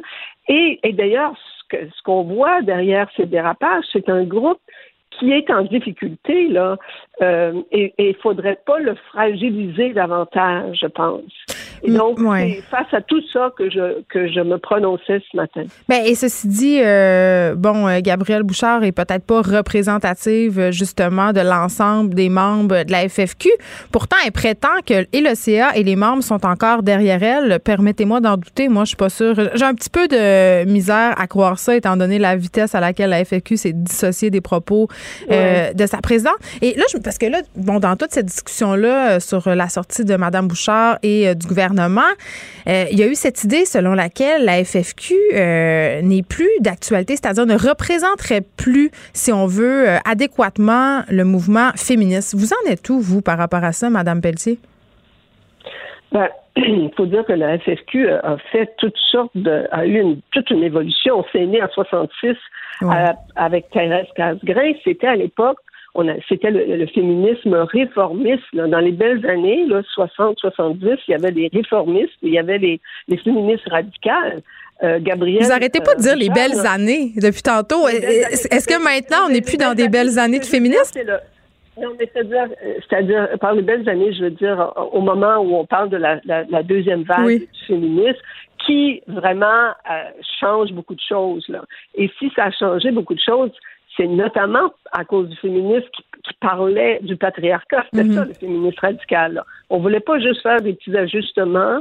Euh, on- c'était pas juste une question d'un droit ou un autre. C'était vraiment de revoir la société, comment elle était structurée et de dire la façon qu'elle est structurée, elle opprime les femmes. Et donc, il faut tout revoir. Donc, c'était ça qui était radical et c'est ça qui a amené des changements, d'ailleurs. Euh, donc, euh, je pense que Mme Bouchard aurait été certainement du camp des, des radicales, mais la FFQ, à ce moment-là, n'était pas du tout radicale. Elle est devenue, avec Françoise David, elle a évolué avec les, les années et, et l'âge d'or de la FFQ. C'est certainement euh, avec Françoise et Manon Massé et Alexa Con- Conradi aussi a mené, a, a continué à mener un peu, à peu près le même combat. Et Mm. après, euh, quand Alexa est partie, il y a eu vraiment un essoufflement, je pense que euh, on peut parler de ça, et un problème de leadership. Il y a personne, si Gabriel Bouchard s'est retrouvé à la tête du mouvement... C'est parce qu'il n'y avait personne qui se présentait. Il n'y avait personne d'autre. Est-ce qu'elle devrait démissionner en terminant, euh, Madame Bouchard, selon vous, Francine Pelletier? Ben moi, je, si j'étais elle, oui, je le ferais parce que je pense que c'est assez clair, parce que les gaffes, vraiment, ils se sont accumulés. Euh, et il y a un problème aussi de gouvernance, c'est-à-dire que Mme Bouchard est aussi la présidente du conseil. Une des raisons pourquoi elle ne démissionnera pas ou on ne lui demandera pas sa démission, c'est parce qu'elle-même, à la tête du conseil d'administration, je veux dire, elle, incarne un peu trop l'organisme, c'est un autre problème, ça. Donc, je pense qu'il faut, il faut surtout pas couper les vivres à, euh, à la FFQ, mais il y a un problème fondamental avec l'organisation hmm. et je pense que Mme Bouchard ne fait pas partie de la solution à ce qu'on peut voir. On est, dû, euh, on est dû pour un examen de conscience à la FFQ. C'est ce que vous me dites. Francine Pelletier, ça a été un grand plaisir euh, de vous parler à ce sujet-là, chroniqueuse au devoir et documentariste. Merci beaucoup. Geneviève Peterson, la seule effrontée qui sait se faire aimer. Jusqu'à 15. Je vous parle de ce documentaire qui s'appelle Briser le code qui sera présenté ce soir euh, à 20h euh, sur euh, en fait à Télé-Québec. vraiment là, je vous le dis, c'est à voir et écoutez-le avec vos enfants parce que moi j'ai j'ai eu un petit accès avant. La diffusion, je écouté avec mes filles et vraiment, ça a donné lieu à des discussions absolument incroyables. Je reçois pour en parler Fabrice Ville, narrateur, instigateur du projet Briser le col. Allô, Fabrice? Merci de m'accueillir. Écoute, ça me fait grand plaisir parce que, euh, bon, dans, dans ce documentaire-là, on aborde quand même un sujet épineux. Hein? Un sujet que, en tout cas, moi, j'ai l'impression qu'on a toujours un certain malaise à parler de ce sujet-là. On parle du racisme, on parle de discrimination. Euh, un racisme et une discrimination qui ont l'air de faire encore partie euh, du quotidien de plusieurs personnes au Québec. Puis, bon, ça s'appelle, euh, je l'ai dit, briser le code. Et tout le long du documentaire, tu parles de code. Avant qu'on se dise c'est quoi le code, pourquoi avoir eu envie de, de, faire un documentaire sur une chose dont on a l'impression qu'on est passé, c'est comme que c'est fini le racisme? Euh, ben, bonne question. En fait, euh, moi, je suis entrepreneur social, donc j'ai mm. fondé un organisme qui travaille auprès des jeunes, particulièrement des jeunes en milieu défavorisé. Et la très grande majorité de ces jeunes-là sont des jeunes racisés, des jeunes euh, qui sont euh, aussi issus de l'immigration. Euh, et également, je suis chroniqueur, donc j'écris dans les médias, je me prononce quand même assez régulièrement. Et à travers ces expériences-là, je le vois à quel point euh, on parle en fait de plus en plus de racisme. Il y a beaucoup d'incompréhension par rapport aux enjeux liés au racisme. Même la définition du racisme parfois est un peu mieux connue, ce qui crée l'incompréhension. Il y a beaucoup de, polarisation, beaucoup de tension. Et euh, euh, moi-même, et, tout comme l'équipe à la réalisation, à la production, en ayant des conversations, on, s'est dit ça ferait œuvre utile d'avoir un documentaire qui témoigne en fait d'enjeux liés au racisme pour qu'on puisse en fait, en fait engager un dialogue puis se comprendre un peu mieux. Mais oui, parce que corrige-moi si je me trompe, Fabriceville, mais j'ai l'impression que quand on parle euh, de racisme au Québec, je sais pas pourquoi, mais j'ai tout le temps l'impression qu'on euh, est sa défensive. On a une vision très cluc-cluc-clan du racisme. C'est vraiment, le puis en dehors de ça, on pense que le racisme a été aboli en même temps que l'esclavage. Puis même moi, la première, euh, puis c'est drôle, j'étais vraiment pas consciente de ces questions-là avant que je co-anime ça avec Vanessa Destiné puis qu'elle m'en parle, de tous ces petits gestes, de, notre façon d'être en société, du système qui est raciste en quelque part. Puis je pense que c'est un peu ça que vous avez voulu, euh, c'est de ça dont vous avez voulu Oui, exact. Il y a deux, puis euh, tu le fais très bien de le nommer. Il y a une des choses, c'est la définition qu'on a du racisme. Ouais. On perçoit que le racisme, c'est un acte violent, haineux, euh, intentionnel. Et là, on, s'imagine que c'est justement comme le Ku Klux Klan. Puis finalement, c'est uniquement ça qui peut être du racisme, alors que l'invitation que je fais, c'est de considérer que le racisme, c'est un phénomène plus subtil euh, qui implique des fois des dynamiques intangibles, euh, inconscientes même, qui font en sorte que ça, ça fait partie de notre quotidien. Ça, c'est une des choses. Et l'autre chose aussi, c'est que pour une raison, pour un ensemble de facteurs, on, considère que le racisme, souvent, c'est une question identitaire. Ce que je veux dire par là, c'est que si, mettons, euh, sans faire exprès, je te pile sur le pied, tu me dis, tu m'as pilé sur le pied, je vais comprendre que c'est mon action qui t'a causé un tort. Par rapport au racisme, quand on parle de ça, les gens, ils, pensent qu'ils sont accusés eux-mêmes, qu'ils sont les moins bonnes personnes. Je suis pas raciste. Je suis pas raciste, alors que c'est pas ça le point. On peut, on est capable de prendre un grand respire puis faire hey, ben des fois, là, telle blague, peut-être qu'elle a, elle a, elle a causé un tort à l'autre. Des fois, c'est tel commentaire. Alors, ça, c'est le genre de témoignage qu'on fait. Donc, briser le code, c'est un peu ça. Mais c'est quoi le- code? exact. Parce que Alors, tout le long, tu sais, c'est ça. Ben oui, je vais là. Alors, briser le code, en fait, le, le code, la manière dont on l'a défini dans le contexte du documentaire, c'est l'ensemble des, euh, des attitudes, des euh, comportements que les personnes racisées, les personnes autochtones doivent adopter pour se fondre dans la majorité sans déranger. Et, et, ça, ça, implique que dans, dans nos interactions au quotidien, on fait tout ça s'adapter euh, pour interagir avec les autres. C'est normal. Un des exemples que j'utilise par moment, c'est quand on, quand on, les Québécois en général vont s'adresser avec les personnes françaises en voyage, vont peut-être changer leur manière de parler pour bien interagir. Là où il y a un problème, c'est quand il y a des rapports de pouvoir, des dynamiques entre des, groupes majoritaires, des groupes minoritaires.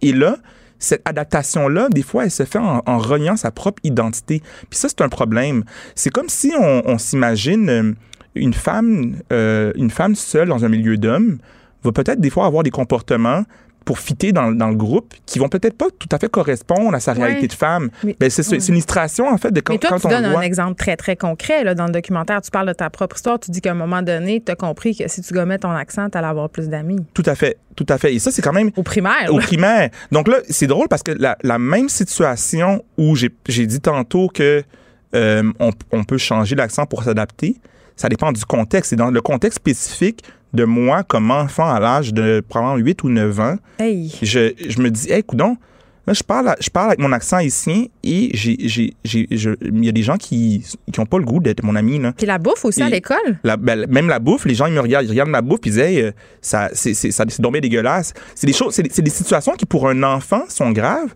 mais ça, ça, ça, ça pointe vers des enjeux de société aussi parce que le nombre de fois que des gens en situation d'emploi, même, en- même s'ils maîtrisent le français, leur manière de parler fait en sorte qu'ils n'ont pas accès à l'emploi. C'est des phénomènes qui existent dans nos sociétés. Et moi, je vais jusqu'aux statistiques. Quand on dit que à CV égal, à CV complètement identique, Hmm.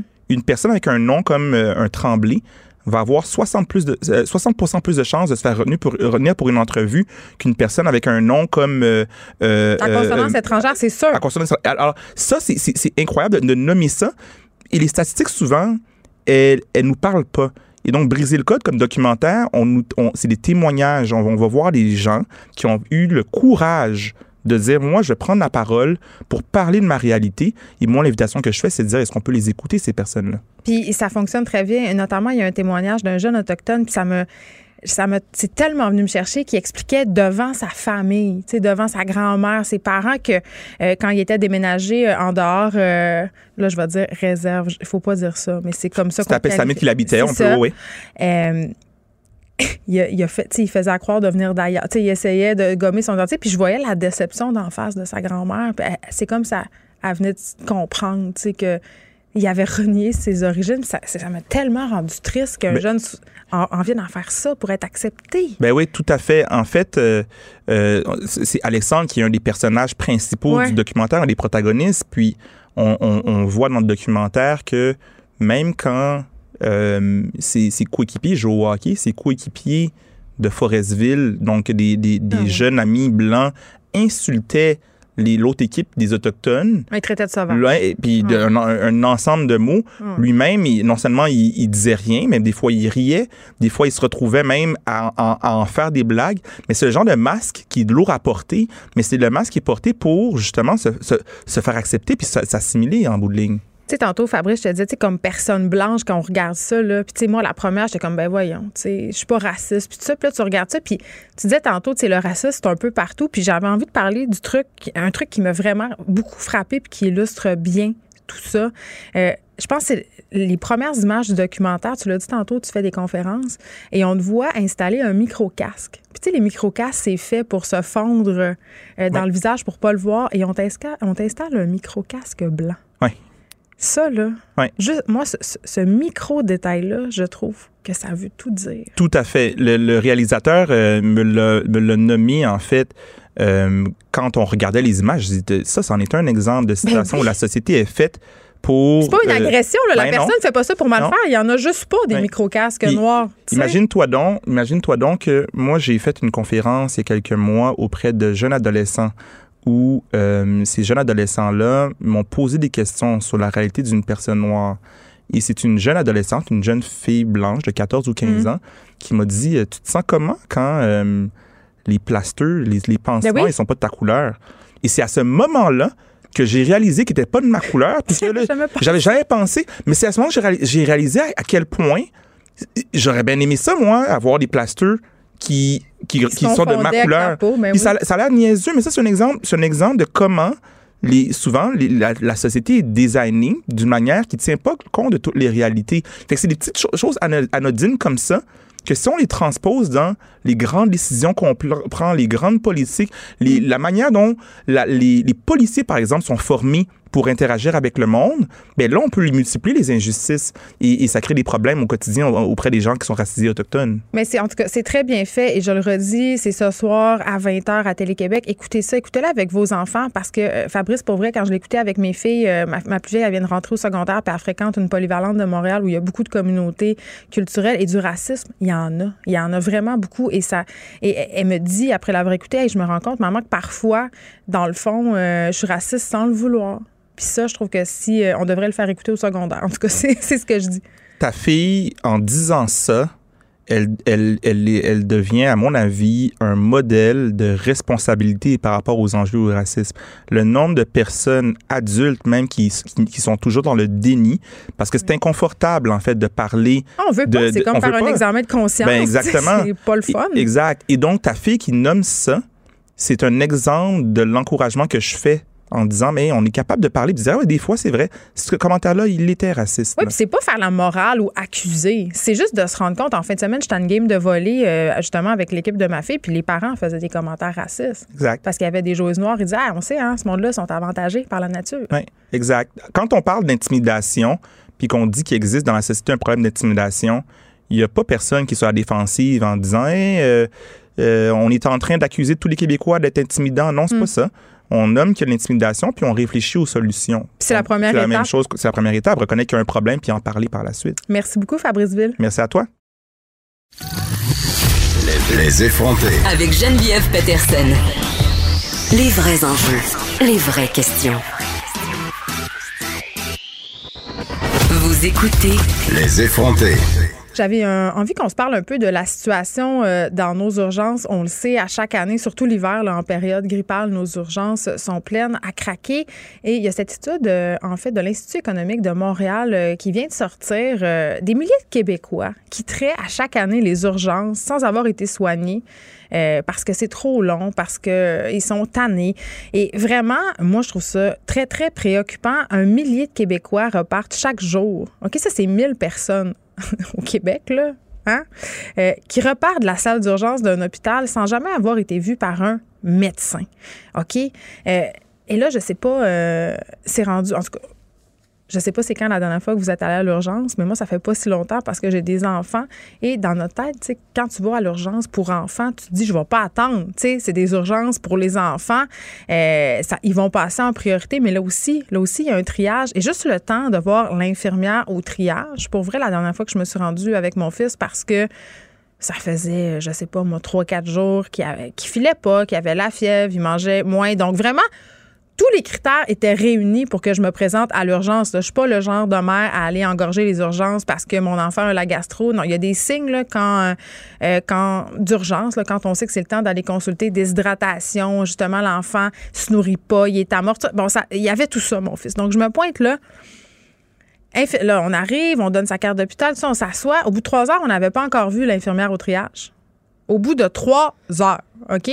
Mon fils, il a quatre ans, là. Juste le faire attendre trois heures relève du miracle, même s'il est amorphe. OK? À un moment donné, j'ai, fait le tour du iPad, j'ai fait le tour du téléphone, j'ai fait le tour des livres d'histoire, de toutes les affaires que je pourrais raconter pour le distraire. Il est tanné.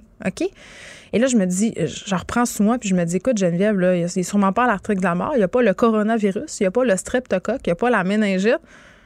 Retourne-toi donc chez vous, puis attends. Puis c'est ce que j'ai fait. Comme des milliers de personnes au Québec à chaque année, 380 000 pour être plus précise, 1000 par jour. Mais je me dis, bon, dans le cas de mon fils, évidemment, ça n'a pas eu de répercussions graves.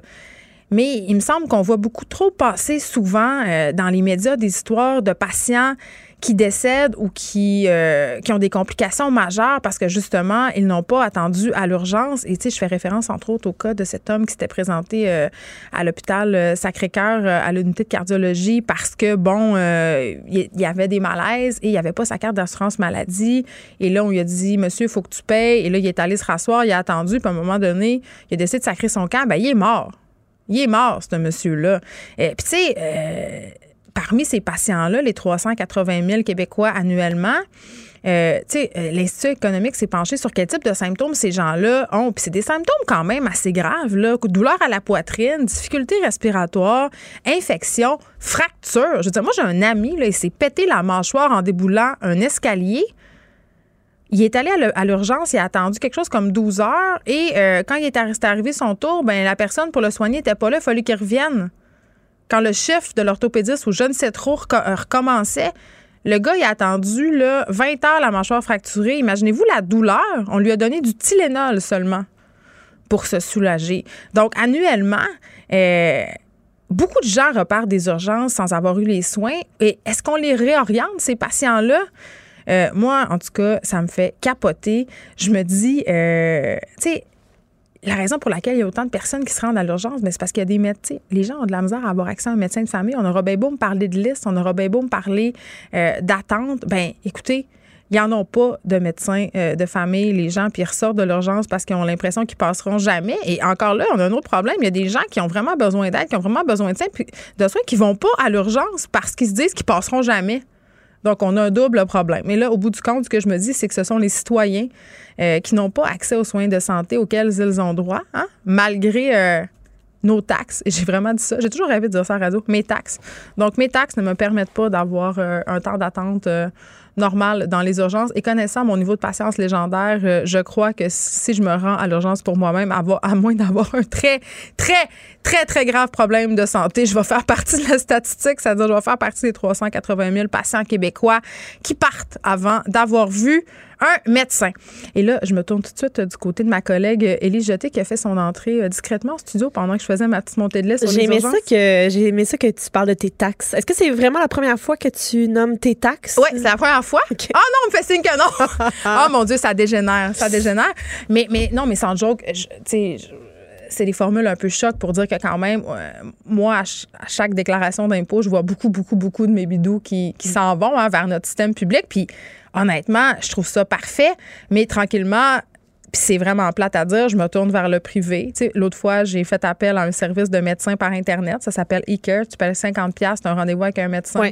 Il te rappelle consultation en FaceTime. Évidemment, on peut pas diagnostiquer un cancer sur eCare, mais mettons que tu as une sinusite, ça peut bien faire. Fait que de plus en plus, on se tourne vers d'autres moyens, puis ça nous coûte plus d'argent, mais on le paye déjà. Là. moi, je paye déjà 5000 par année pour mon système de santé sur ma déclaration d'impôt. Je suis tout à fait d'accord. J'ai souvent recours à, des, un système payant quand j'ai quand j'ai vraiment envie de voir un médecin. Là, euh, puis surtout, moi, j'ai pas de médecin de famille, puis j'ai pas nécessairement envie d'avoir, par exemple, un examen gynécologique par, quelqu'un que je connais pas. Fait que je vais au privé, moi. on va franchir le Rubicon euh, et les jeter. on va dire euh, mes taxes, puis on va dire système de santé à deux vitesses. Oh, wow. Malade. C'est incroyable. OK. Euh, je vais quitter ça. là, c'est drôle parce qu'aujourd'hui, ta, collaboration va être en deux segments. On va se parler de la page d'hier dans cinq minutes. Oui. on va faire notre petit direct avec Julie Marcoux. Puis après, tu vas nous parler de sex education. là, Bon, restons dans le sujet des hôpitaux. On va pouvoir prévoir les complications cardiaques post-chirurgie grâce à un test mis sur pied par une équipe notamment composée par des chercheurs canadiens. Oui, puis ce qui est vraiment le fun avec ça, c'est que tu t'arrêtes pas de parler de tes taxes et de ton argent. Et ça, ça va ah, sauver. bien. Ça va sauver de l'argent au système parce que c'est une simple prise de sang qui va permettre de, euh, de régler ça, finalement, de, de faire en sorte qu'on puisse mieux prévenir, prévoir ce qui va se passer après une chirurgie qui est non cardiaque. Je m'explique. Dans le fond, ce qui arrive, c'est que euh, lorsque les gens subissent une chirurgie qui est non cardiaque, donc on se fait remplacer une hanche, par exemple, ou euh, n'importe où dans le corps qui n'a pas rapport avec le cœur, euh, il y a un patient sur 60 qui subit ce genre de chirurgie majeure-là qui va avoir des complications dans les 30 jours qui vont suivre son intervention.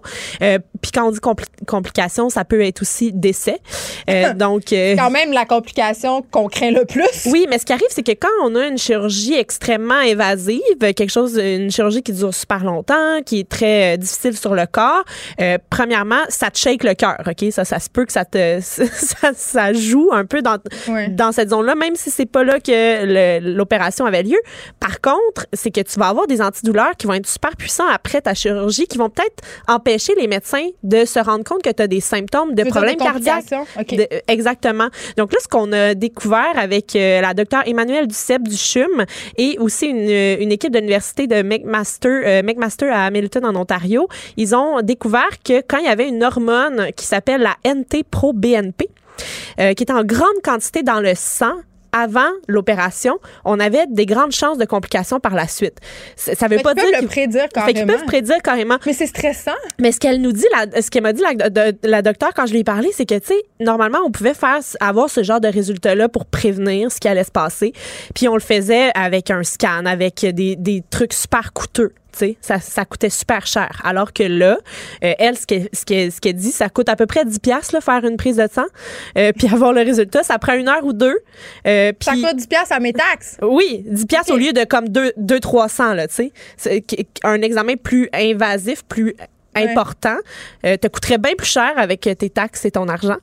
Euh, mais cette prise de sang-là coûte pas cher. Ça, c'est pas, euh, c'est pas, ça crée pas beaucoup d'inconfort pour le patient qui va déjà vivre une chirurgie, ce qui est assez. Oui, on s'entend que c'est relatif par rapport à ce qui s'en va vivre. C'est ça. Fait qu'on fait seulement, seulement mesurer le taux de cette hormone-là. Puis si on se rend compte que le taux est effectivement élevé, ben quand ça, il va sortir de chirurgie, on va l'observer de plus près. On va vérifier si son cœur va bien, de vraiment plus près que s'il y avait moins de chances euh, s'il y avait un taux vraiment faible, mais ben là, on, se dit il y a moins de chances qu'il y ait une complication cardiaque par la suite. Là, on s'entend, là, Élie Jeté. Je veux pas revenir à mes taxes, mais ce que je trouve qui est une bonne nouvelle là-dedans, c'est que c'est pour le bien-être du patient, c'est extraordinaire, mais pour le bien-être de notre système économique aussi, parce que ces complications-là cardiaques peuvent coûter excessivement cher. Ben, par la suite, oui, on s'entend qu'une chirurgie cardiaque, c'est pas gratuit. Euh, puis euh, si on peut passer, si on peut passer à côté, tu sais, ça serait le fun. Là. Si on peut réussir à, à déceler ce qui va se passer avant euh, que finalement ça soit fatal, ben c'est quand même euh, c'est quand même génial. Puis on, me disait aussi qu'il allait avoir 10 000 patients au CHUM chaque année qui pourraient euh, qui pourraient là, avoir cette prise de sang là qui va leur permettre de prédire ce qui va se passer après là, tu leur. Pourrait, parce que ce que je comprends, puis il nous reste vraiment pas beaucoup de temps, mais ce que je comprends, c'est que c'est pas encore fait, on n'est pas là, là. Oui, ben c'est déjà en cours de en cours d'utilisation. Il y a quelques patients déjà qui, qui ont recours, puis ça s'en vient. Fait que euh, c'est vraiment fantastique parce qu'il y a beaucoup, beaucoup de patients qui, euh, qui vont bénéficier de ça. Élise Jeté, merci. On te retrouve tout de suite après.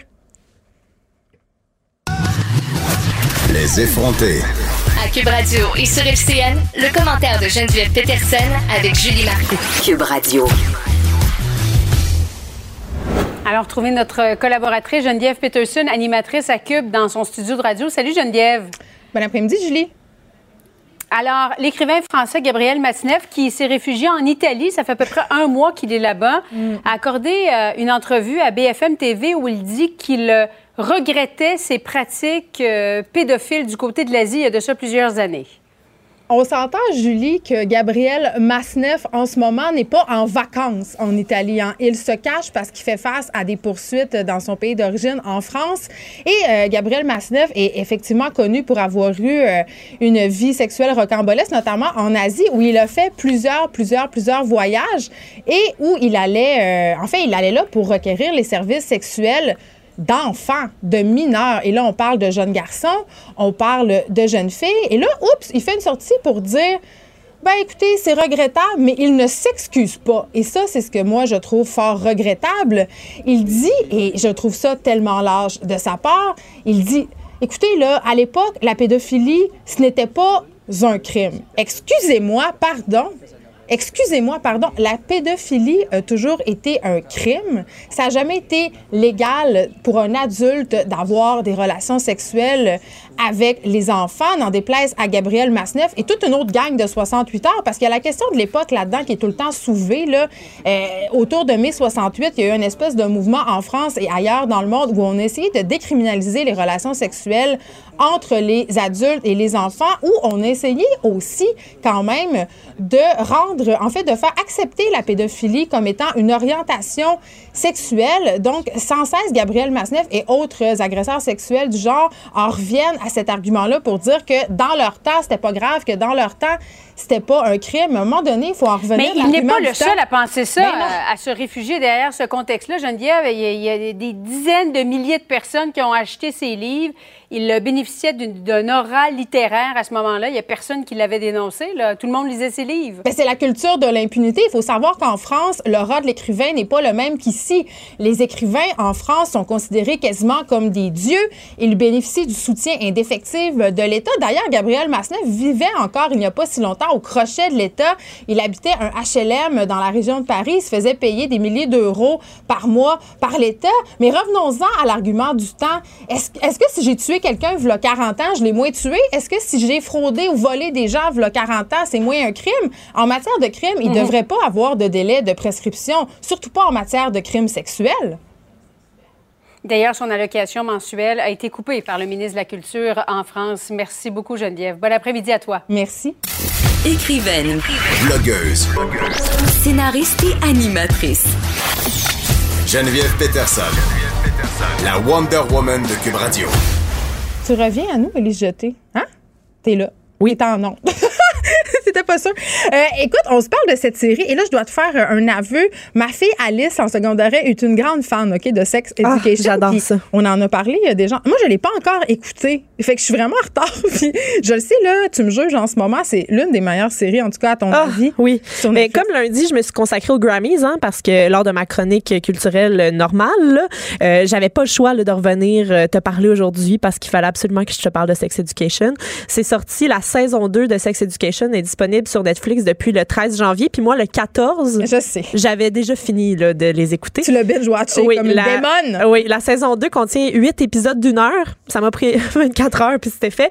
Euh, T'avais-tu de la peine? Des fois, quand on a une série qu'on aime beaucoup, quand on l'a fini, on J'avais le goût d'avoir la saison 3 tout de suite, mais en même temps, je pense qu'il y a eu comme un 6 mois entre la saison 1 et 2. Fait que, tu sais, c'est pas, c'est pas trop long d'attendre. Ah, c'est vrai. D'habitude, ils nous ont. Est-ce que, oui, parce que maintenant, je pense que Netflix et les grands producteurs de ce monde diffuseurs euh, vont prendre cette habitude peut-être de tourner plusieurs saisons à ben, la aussitôt que je pense que aussitôt qu'ils voient que l'épisode 1 a bonne réception, ils se lancent tout de suite dans la deuxième. Euh, et là, c'est Là, je t'avais parlé de la saison 1 il y a quelques mois. On nous présentait le personnage principal, Otis, qui est joué par Asa Butterfield, 16 ans, un ado puceau qui n'arrive pas à se masturber. Donc, c'était le. c'est rare. C'était l'histoire de départ. Et pourtant, il se connaît donc énormément euh, en sexualité parce que sa grande culture lui vient bien malgré lui de sa mère qui est une sorte de gourou du sexe. Euh, en d'autres termes, c'est une sexologue qui reçoit des patients à la maison familiale. Fait que tu sais lui il voit passer des patients qui ont des problèmes euh, dans leur relation de couple et leur relation sexuelle aussi. Puis il écoute euh, il écoute ce que sa mère dit finalement, il écoute les bons conseils de sa mère et là euh, il commence, il se lie d'amitié avec Maeve, qui est euh, jouée par Emma McKay, une ado un peu plus grunge, un peu plus rebelle.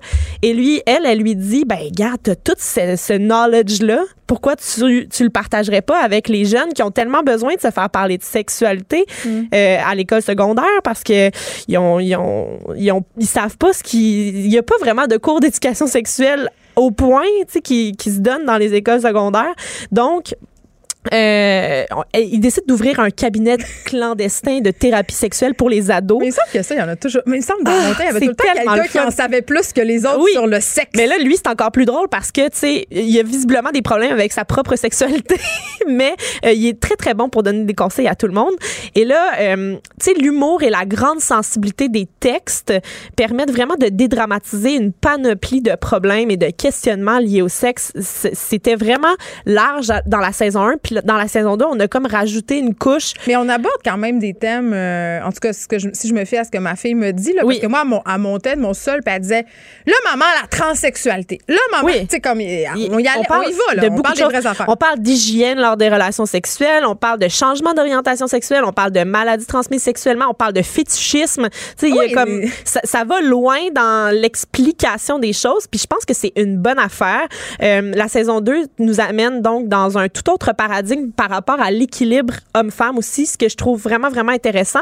je euh, pense que c'était une lacune la saison? C'était pas une lacune. On sentait que le personnage central, c'était un gars. Euh, il était entouré de gars sur tous les problèmes. Est-ce qu'il est gay, c'est ma question? Il est pas gay, non, il est pas gay. Pourquoi je pensais ça? Euh, Parce que j'ai pas y a plus, ben, Tu vois, l'homosexualité est vraiment plus que dédramatisé là, dans cette série-là parce que c'est normalisé au, au, possible. Tu sais, comme il n'y a pas de, il y a pas de différence en fait. Non, non, euh, c'est c'est présenté comme la vie. Puis c'est ça. Puis il y a plusieurs personnages euh, qui se questionnent sur leur orientation aussi. Euh, là, on aborde dans la saison 2 la bisexualité, c'est plus homosexualité dans la première.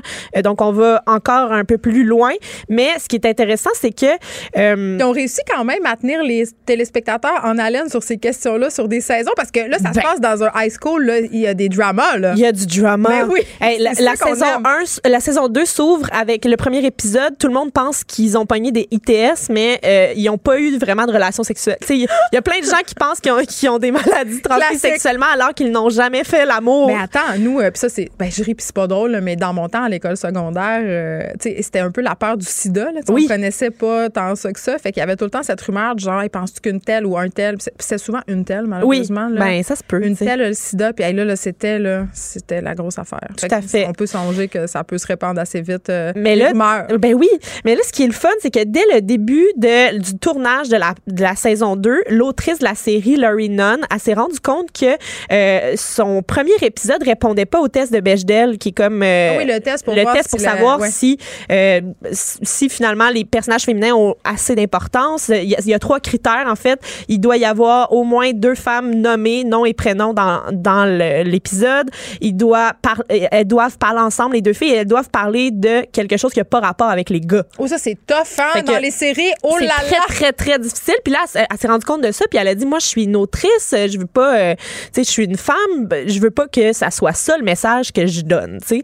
Fait qu'elle a réécrit, elle est retournée à la table euh, d'écriture, puis elle a décidé de réécrire un personnage plus fort à Amy, qui est comme une jeune fille qui, dès le premier épisode, euh, prend l'autobus de ville pour se rendre à l'école et il y a quelqu'un, il y a un, monsieur, un gars qui se masturbe sur elle et qu'il il éjacule sur son pantalon à elle. On voit ça? On voit ça. OK, OK. On y va, on y va. On y va, on va. Il n'y a pas de tabou dans cette série-là. Et j'aime ça. Après ça, là, elle, a dit, oh, c'est pas grave, il a juste scrappé mon pantalon. Euh. Mais là, finalement, son amie, puis là, c'est là qu'elle se lie d'amitié. C'est super beau, c'est super touchant. Elle dit, garde, viens avec moi, on va aller à la police, on va porter plainte. Fait que là, elle passe la journée au poste de police pour. Mais elle n'est euh, pas traumatisée. Elle pas, mais elle, se rend, elle, se rend, pas, compte, qu'elle est traumatisée, mais elle l'est. Et par la suite, elle se rend compte qu'elle est pas capable de prendre l'autobus parce qu'elle est trop ah. stressée, puis ça l'a marqué sans, qu'elle s'en rende compte. c'est sûr qu'un gars qui se donne sur toi, c'est ça marque. Ça marque quand même. Et il y a une euh, y a une scène qui m'a fait pleurer, puis je l'ai réécouté à plusieurs reprises, mais le jour où elle décide qu'elle va reprendre l'autobus, puis oh sais, ça va bien aller. Toutes ses amies, qui sont toutes des filles qui se ressemblent pas, toutes des filles qui s'entendent pas nécessairement bien entre elles, il y a de la chicane même entre ces filles-là. Elles se pointent toutes à son arrêt d'autobus pour prendre l'autobus avec elle. Sororité. Oui, et il y a l'excellente chanson de Sharon Van Etten, 17, qui joue, euh, puis ça, ça donne vraiment quelque chose de powerful. Ah. Ça donne vraiment envie de l'écouter.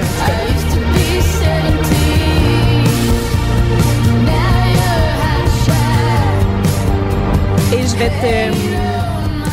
Dire aussi, Geneviève, si jamais tu veux pousser plus loin que la série, Netflix est associé avec la photographe et réalisatrice belge Charlotte Abramo pour euh, créer un guide écrit euh, super pertinent qui aide à réviser tous les concepts dont on parle dans la série, tous les concepts sexuels et euh, ça s'appelle le petit manuel Sex Education et là ça c'est ça a été sold out en une journée, ils ont tout vendu. C'est une excellente idée quand Donc ils l'ont rendu disponible gratuitement en ligne en PDF, on peut le télécharger et c'est tellement beau, c'est beaucoup plus beau que Full sexuel qu'on m'a offert à l'âge de 12 ans. Oh mon dieu. un livre. On, se reparle tout Full sexuel. Un livre de Jocelyne Robert.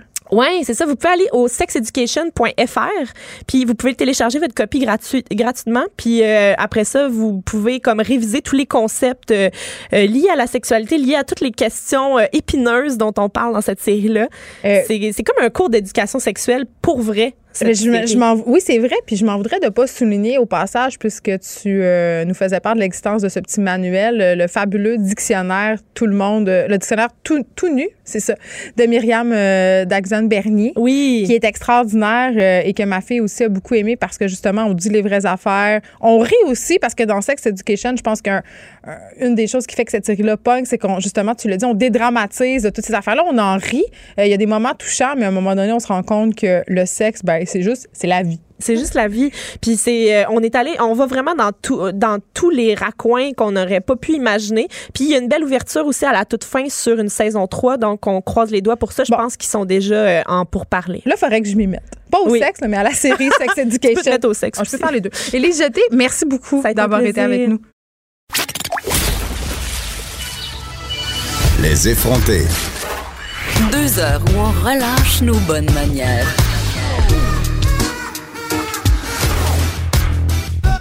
Cube Radio.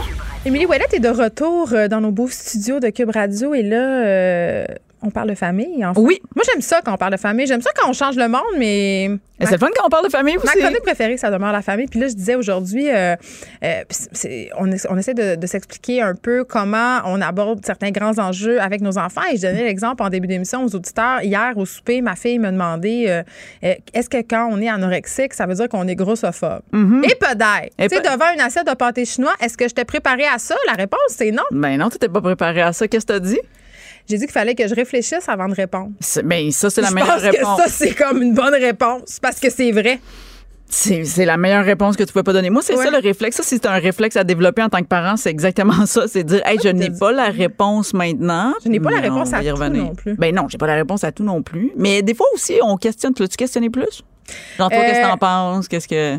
Ben oui, en fait. Puis j'ai dit pour... Mais en fait, j'ai demandé. Euh, puis là, c'est drôle parce que ma fille sentait que, que j'étais sur le break. Ma fille pouvait. Elle disait non, mais elle dit, tu sais, euh, Sophie, euh, on pourrait penser que d'une certaine façon, oui, parce que j'imagine qu'elle voulait faire référence au fait que, comme je leur parle souvent de grossophobie à mes mm-hmm. filles, parce que j'essaye un peu de qu'elles soient sensibilisées là-dessus puis à leur propre grossophobie internalisée aussi, là, de dire, on vit dans une société où les gros sont souvent pointés du doigt, puis, tu sais, bon. Puis elle disait, ben, tu sais, Sophie, peut-être que les anorexiques sont comme ça parce qu'ils font toujours dire que les minces, euh, c'est mieux. En tout cas, ah. elle a 13 ans. Fait qu'elle faisait comme une espèce. Et mon fils est allé 4 euh, ans et dit, la grossophobie, ça, c'est beaucoup plus en Asie. puis il a mélangé coronavirus et grossophobie. Mais, mais c'est intéressant, les réflexions euh, qu'ont les enfants. Puis souvent, ils nous prennent de court parce qu'on a l'impression qu'ils réfléchissent pas tellement aux grands enjeux. Mais c'est pas vrai. Ils sont comme nous, tu sais, les sujets d'actualité. Puis ils font les liens avec ce qu'ils ont. Tu sais, ton fils de 4 ans a fait un lien avec ce qu'il y avait. Tu sais, je veux dire, veux, pas. Non, non, il y a ça tout à fait. Puis, tu sais, moi, c'est drôle parce que ça me parle de ma fille de 10 ans. Euh, cette semaine, j'ai réalisé qu'elle a commencé à, se peser à chaque jour. Oh, Puis là, ben j'étais comme juste, ben voyons, tu sais, qu'est-ce qui se passe? Mais elle, c'est l'inverse. Elle a peur de pas prendre assez de poids. De pas devenir grande? Ouais, ben de pas. Elle perd des, livres, puis elle veut pas. Mais, tu sais, d'après moi, c'est juste parce qu'elle grandit trop vite. Elle est comme dans une phase où elle grandit trop vite, puis le, genre, la proportion arrive pas encore. Mais elle, c'est un enjeu de j'ai peur de pas être en santé, nanana. Mais là, ça devient quand même, je veux dire, si tu te pèses à tous les jours, tu y penses, à chaque fois ce que tu manges, c'est là l'impression. Moi, la balance est sortie chez nous, ça fait bien longtemps, parce que moi, j'en ai parlé souvent de mon trouble alimentaire. Tu sais, moi, j'ai de la dysmorphie avec des phases anorexiques, là, dans le sens que j'ai été traitée pour ça, puis maintenant, ça va super bien, mais mais quand même, je remarque que quand, euh, quand ça va moins bien, euh, ça revient. Puis si j'avais une balance chez nous. Euh, ça aiderait pas. Non, moi, pour vrai, là, bon, c'est mon, c'est belle cause pour la cause. OK? On fait la petite minute lourde. Là. Absolument. À une certaine époque de ma vie, j'étais plus menstruée, j'avais plus mes règles, premièrement. C'était pas voulu, c'était pas ça l'objectif. C'était pas comme genre je, prends la pilule. sport bien trop, puis j'étais trop mince pour ma grandeur. Puis je me pesais entre 15 et 20 fois par jour. OK, il y avait ce calcul-là. J'imagine aussi tout ce qui est repas, prise de repas ou pas. Je mangeais juste euh, plus. Mon ancienne boss, ça me faisait manger devant elle parce qu'elle avait peur que je tombe des pommes. Puis à un moment donné, j'étais tellement rendue euh, que j'avais une vision disproportionnée de mon corps que j'avais découpé l'étiquette de mes pantalons. Puis quand je capotais, que j'étais grosse, et je sais que c'est grossophobe de dire ça, mais c'était quand même ça, ma capotation. Quand je mm-hmm. capotais, je regardais l'étiquette. Je me disais, Geneviève, c'est beau, là. C'est beau. Tu portes du 2. C'est beau. OK, ouais, il y avait de. Il fallait que tu te ramènes, il fallait toi-même que tu te fasses. Euh, tu sais, comme, ben, j'étais anxieuse. tout ça, c'était épouvantable, là, mais non, la balance chez nous, elle, fait que la balance, ça, peut, ça peut juste pas. écoute, elle va peut-être sortir de chez nous aussi. Mais, je, mais, en ah, mais c'est pas une bonne chose. Pour vrai, là, euh, puis ma mère a rien à voir là-dedans, mais moi, j'ai vu ma mère me, se peser toute ma vie, mais pas d'une façon mhm. très saine, tu sais, parce que dans les années 80, c'était beaucoup ça, on se pesait. Absolument, absolument. J'ai vu ma mère faire ça aussi. Mais moi, force est d'admettre que quand même, ça m'a influencé cette balance-là chez nous. J'ai commencé à, à être anxieuse par rapport à la balance à un très jeune âge. Je me pesais en cachette de mes parents, tu sais. Wow, c'est intéressant. Il va falloir que j'ai une discussion avec mes enfants. Parce, que, le poids, balance... ça veut rien dire pour vrai. Ben hein. non, nous, pour vrai, la balance, elle est chez nous parce que je veux savoir combien de quantité de médicaments je donne à mes enfants. Tu sais, comme pour vrai, le quand qui était. Moi, je vais à Prox. Ben, c'est ça. c'est vraiment la seule raison pour laquelle il y a une balance chez nous. Tu sais, comme ah, je me pèse pas, je pas. Ah, mais, c'est assez. Tu vas chez le médecin une fois par an avec tes enfants, ils pèsent. Non, mais en deux ans, tu sais, ma fille de deux ans, là, entre un an, un an et demi, deux ans. tu suis la charte d'âge, là, sur la bouteille de Advil, c'est marqué oh, entre un et deux ans, tant de quantité. Puis là, il meurt. Bon, OK. Ben non. Euh, ben non, mais je. S'il meurt, ça t'en fait un moins, ça coûte cher. c'est des blagues, c'est des blagues. Bon. on va pas euh, comme Gabriel, on va souligner. On souligne l'ironie, Colin. Euh, écoute, aujourd'hui, dans la chronique famille, j'avais envie, juste au départ, si, si tu es d'accord avec ça, de, de, dédier cette chronique famille-là à une collègue de travail qui s'appelle Danielle Verville. Ah oui. J'ai envie Elle de. Est décédée, ouais, ouais j'ai appris son décès hier. C'est une mère de famille de quatre enfants. je sais pas son âge. Oui, c'est ça, une Dans la quarantaine. Exactement. Je l'ai connue euh, quand elle travaillait pour des magazines, puis ça, puis on s'est parlé. Puis moi, quand je l'ai connue, elle avait déjà ses quatre filles, puis moi, j'avais juste deux enfants, je pense. J'étais une personne normale. J'étais une personne normale dans la statistique. Puis je voulais juste dire, euh, puis tu sais, je veux dire, là, c'est une chronique famille, c'est une maman de quatre enfants, mais elle m'a vraiment beaucoup inspirée. Je me rappelle, moi, j'étais... Elle a fait euh, Madame une telle, en fait, là, ce livre-là, si vous les connaissez, oui, c'est elle. Exact. Puis elle a fait, elle m'avait, parce qu'elle voulait faire des capsules humoristiques aussi. Puis là, on avait jasé de ça, mais je veux dire, c'était une maman que j'admirais beaucoup. Je trouvais qu'elle avait beaucoup de lâcher prise. Ça m'a vraiment aidé dans mon début d'anxiété de maman. Fait que bref, Daniel, pour toi aujourd'hui, je vais dire des niaiseries. C'en est euh, un grand sujet à aborder avec nos enfants, la mort qui sème souvent, euh, en tout cas, un, grand malaise. mon fils, tantôt, euh, l'autre jour, il m'a demandé dans le char s'il allait mourir. Mm. là, c'est embêtant de répondre oui. Il faut que tu répondes oui. Mais ben, tu peux pas y répondre non. Si oui, c'est quand, je ne sais ben, pas vraiment. c'est quand même très, très, ben, mais, mais c'est très rare chez les enfants. Moi, mais non, c'est clair, c'est clair, mais ah. absolument. L'autre jour, moi, tantôt, ma, ma, fille, j'ai pris ma plus grande, parce que moi, c'est pédagogique aussi aujourd'hui, fait qu'on concilie plusieurs choses. Et ma plus grande, qui, pour faire peur ou pour faire pleurer sa plus jeune sœur, euh, lui disait euh, Ouais, ben la fin du monde arrive bientôt. Là, quand tu vas être adulte, là, ça sera pas très long. Là. Moi, je vais, moi, je vais être correct, je vais être un peu plus vieille, mais toi, non, ça va être direct dedans. Le coronavirus va ouais, tous nous emporter. C'est comme ça le fun, la vie. Euh, fait que voilà. Mais bref, euh, grands enjeux, en fait, c'était pour dire que moi, je suis une fille qui se remet souvent en question. Puis là, en plus, les deux, dernières, les deux derniers jours, mes enfants ont fait de la fièvre, un rhume, puis tout ça. Puis là, moi, dans ce temps-là, quand j'arrive plus à concilier travail, quand mon équilibre prend le bord, je me dis où est-ce qu'on va? qui suis-je? Pourquoi? Je, je, je me pose toutes ces questions-là. Est-ce que tu vas avoir tes règles? Eh, c'est déjà fait. c'est déjà bon, entamé. On peut pas attribuer cette panication à cet aspect hormonal de la vie. Non, c'est attribué à, ma personnalité. Mais là, cette fois-ci, je me suis dit, avec des petits-enfants qui délirent un peu sur la fièvre, si je leur posais les grandes questions de la vie, qu'est-ce que c'est? C'est une marade, j'aime ça. Écoute, fait que voilà les questions. J'ai, écoute, j'ai plusieurs questions, mais voilà. je vais donner des réponses. Puis en même temps, j'aimerais savoir ta réponse à toi. OK, OK. oh my God. OK, ah, ça, je vais dire la vérité, je le sais en plus. Geneviève, de quoi le monde est-il fait? De cave. Ah! Oh, ça va être ça, hein? OK, ça va être ben ça. Mais là, qu'est-ce que je veux dire? Mais non, mais j'aime ça, j'aime ça. Ben, il est fait d'atomes aussi, accessoirement. accessoirement, les deux, mais de cap. Écoute, moi, mes enfants m'ont répondu de météorites.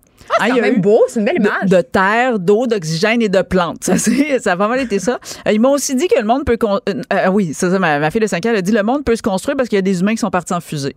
Ben, ça, c'est le monde est fait de ça. Le monde en tout cas, moi, ils n'ont pas dit Jésus. Non, ils n'ont pas dit ça. On les salue, bravo. Absolument. Fait moi, ce que j'aime de cette réponse-là, c'est à quel point c'est concret. Tu sais, c'est concret. les enfants, c'est tout le temps concret. Tout le temps. Euh, moi, c'est plus, moi, c'est juste cynique. Bon, ben, c'est parfait. On apprend à te découvrir là-dessus. Mais j'ai aimé ça, euh, avoir ça. Puis ça me ramène, tu sais, parce que moi, je suis comme, oh mon Dieu, c'est quoi? Non, non, c'est ça. C'est de la terre, de l'eau, de l'oxygène. Voilà. Deuxième question. Qu'est-ce que le temps, Geneviève? Oh mon Dieu. Une course? Oh! Ah, là, on, a, on c'est comme une petite thérapie en même temps. Euh, on qu'on est à Fort Boyard, puis je parle au père courant.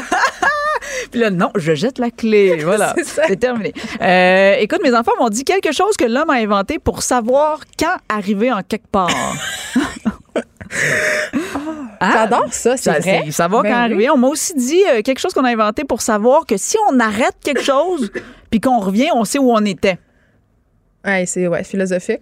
Ça, c'est plus proche du time timer, je pense. Oui, parce que, tu mets le time timer. Euh, le, temps, c'est pareil comme. Ah oui, ça, c'est ma cinquième qui m'a dit ça. Elle dit Maman, c'est tellement simple. Le, temps, c'est comme quand tu dessines un mandala. Il faut que tu prennes ton temps. ça oh, une future éducatrice en garderie. Ben non, mais ça m'a fait rire parce que moi, je pointe toujours les nerfs après elle quand elle dessine un mandala parce que moi, ça, c'est mon truc pour avoir du, pour avoir la paix. C'est comme faut que tu dessines toutes les petites lignes. Puis elle, elle te pogne le, le, crayon vert, elle un barbeau par-dessus. non, non. Fait que moi, je dis, tu prends ton temps. Je la déteste. Ben, c'est ça. Fait qu'est-ce que le temps? Elle m'a dit, c'est quand tu t'appliques au mandala. c'est vrai. Alors voilà. Mais que suis-je, Geneviève? Que suis-je? Et là là. Je sais, ça va être ça ma réponse. Moi, j'ai eu comme réponse euh, un humain. puis en plus, avec un petit virement de Dieu, euh, t'es un humain. Une espèce animale grossière avec la planète. Ça, ça a été le, plus grand. Puis on est très vénéré par nous-mêmes. Ma plus vieille a dit ça. Elle dit, on est une espèce animale qui se vénère beaucoup nous-mêmes. Mais elle a tellement raison. Écoute, j'adore ça, j'adore ça. Fait que euh, voilà, il y a eu ça, puis il y a aussi, euh, on est un être humain, puis euh, ça, ça, bouffe, sinon ça meurt. Puis si tu manges des légumes verts, ça t'éloigne du cancer. Mais ça aussi, ils sont quand même aspergés de pesticides les légumes verts, donc I beg to differ. Ah, ok, on va, on ajoutera ça. voilà. on, va tous mourir. on, va on, vient toujours à ça. Écoute, autre question, est-ce que Dieu existe? Ben là non. Ah, j'aime ça. Mes enfants ont vraiment répondu non. Puis il y a même ma, ma plus vieille qui a dit euh, Excuse-moi, moi, je crois pas en Dieu. Puis avant que je croie en Dieu, il va falloir qu'il croit en moi. Mais moi, j'aimerais ça. Bon, c'est tombé philosophe, cet enfant-là. OK. Je l'aime. Puis ma, ma cinquième, elle a dit euh, Non, Dieu, il est mort. Il était, il était vivant à l'époque. Il est mort parce qu'il a été frappé par un météorite parce qu'il vit dans le ciel. une future gourou. Une future gourou. Alors, je vais y aller avec euh, une autre, une dernière question, qui est une dernière question philosophique. là. Qu'est-ce que l'amour? Et là là. Qu'est-ce que tu me dis? Qu'est-ce que l'amour? Mm, mm, mm, j'aurais eu envie de répondre des concessions, mais je trouve ça plate. des compromis. Non, euh, l'amour, c'est compliqué. C'est ça que j'ai envie de dire. Ça, c'est ce que Facebook dirait. Ah, it's complicated. Euh, écoute, on m'a dit, c'est quelque chose qu'on ressent et qui ne s'explique pas. Tu peux aimer ta mère et ton voisin, mais c'est différent. Ta mère, tu dis je t'aime, mais pas ton voisin. Fait que ça, c'était comme une règle non mm-hmm. écrite. Euh, il y a aussi ma fille de 5 ans qui m'a dit, l'amour, c'est comme toi puis moi, on s'aime beaucoup. Puis ensuite, elle m'a dit. Puis après, on se tombe ses nerfs. Ça, c'est ça l'amour. Genre, mais elle a dit, ah, oh, elle dit, attends, attends, c'est pas ça, je veux dire. Elle dit, en fait, l'amour, pour que tu comprennes bien, c'est comme quand papa, elle dit, c'est comme papa puis la mère de mon amie Jeanne. Euh, exact. on voudrait des détails, s'il vous plaît. Là, tu l'as questionné? Ben oui, j'ai questionné. Puis qu'est-ce que tu veux dire? Qu'est-ce que tu veux dire? Elle dit, ben, il s'aime beaucoup. Puis c'est tout ben voyons, elle a vu ben quelque chose dans le cabanon, c'est clair. Là, c'est clair que ce soir, je reviens à la maison puis je vais faire, euh, ah oui, la maman de Jeanne. Comment il s'appelle, là, déjà, ton chum? Il s'appelle Mec. Mon, en plus, mon chum s'appelle Mec Nawal, mais on l'appelle Mec. Fait que ça va faire comme, le mec. là? Oui. Hey. La maman de Jeanne, s'il te plaît? S'il te plaît? On espère que tu as mis un condom. Juste te dire. Oh! Parce qu'il y a une épidémie d'ITS dans l'école euh, de sex education. Ça vient vite, on le sait. Et voilà. Puis là, je vais terminer avec la dernière euh, question. quelle est la chose la plus méchante dans la vie? La plus méchante? Oui, t'es philosophe. Je pense que c'est la jalousie. c'est la chose la plus méchante, je pense. En tout cas, c'est la chose qui nous amène à faire des choses méchantes souvent. T'as as raison. Tu vois, t'es beaucoup plus philosophe que mes enfants. Ils m'ont dit simplement, mais c'est quand tu fais mal à quelqu'un ou quand tu tues quelqu'un ou.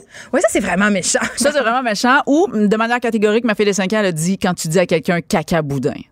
Ça, c'est la chose la plus méchante. Le fils à mon chum, un moment au début, quand je commençais à sortir avec, je pense qu'il avait un petit peu de misère à gérer la situation d'une autre madame, tu sais. Ben. Il arrive, puis il me dit T'as une grosse patate pilée!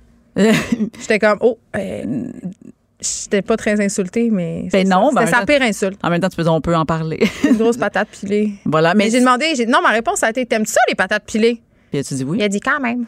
Ben, fait voilà, ça t'a rassuré. Pour ce souper ce soir-là, j'ai fait, fait des N'hésitez pas, à, n'hésitez pas à aller demander aux enfants si vous stressez sur les grands enjeux de la vie. Euh, oui, ils nous ramènent à l'essentiel. nous ramènent à l'essentiel, puis après ça, on continue notre petit train-train quotidien. Émilie Ouellette, toujours un plaisir euh, de te recevoir et de te décevoir. Ah! on se retrouve euh, demain de 1 à 3. Mario Dumont et Vincent Dessureau suivent dans quelques instants. Demain, tout le monde. Cette émission est maintenant disponible en podcast. Rendez-vous dans la section balado de l'application ou du site pour une écoute sur mesure en tout temps. Cube Radio, autrement dit. Et maintenant, autrement écouté.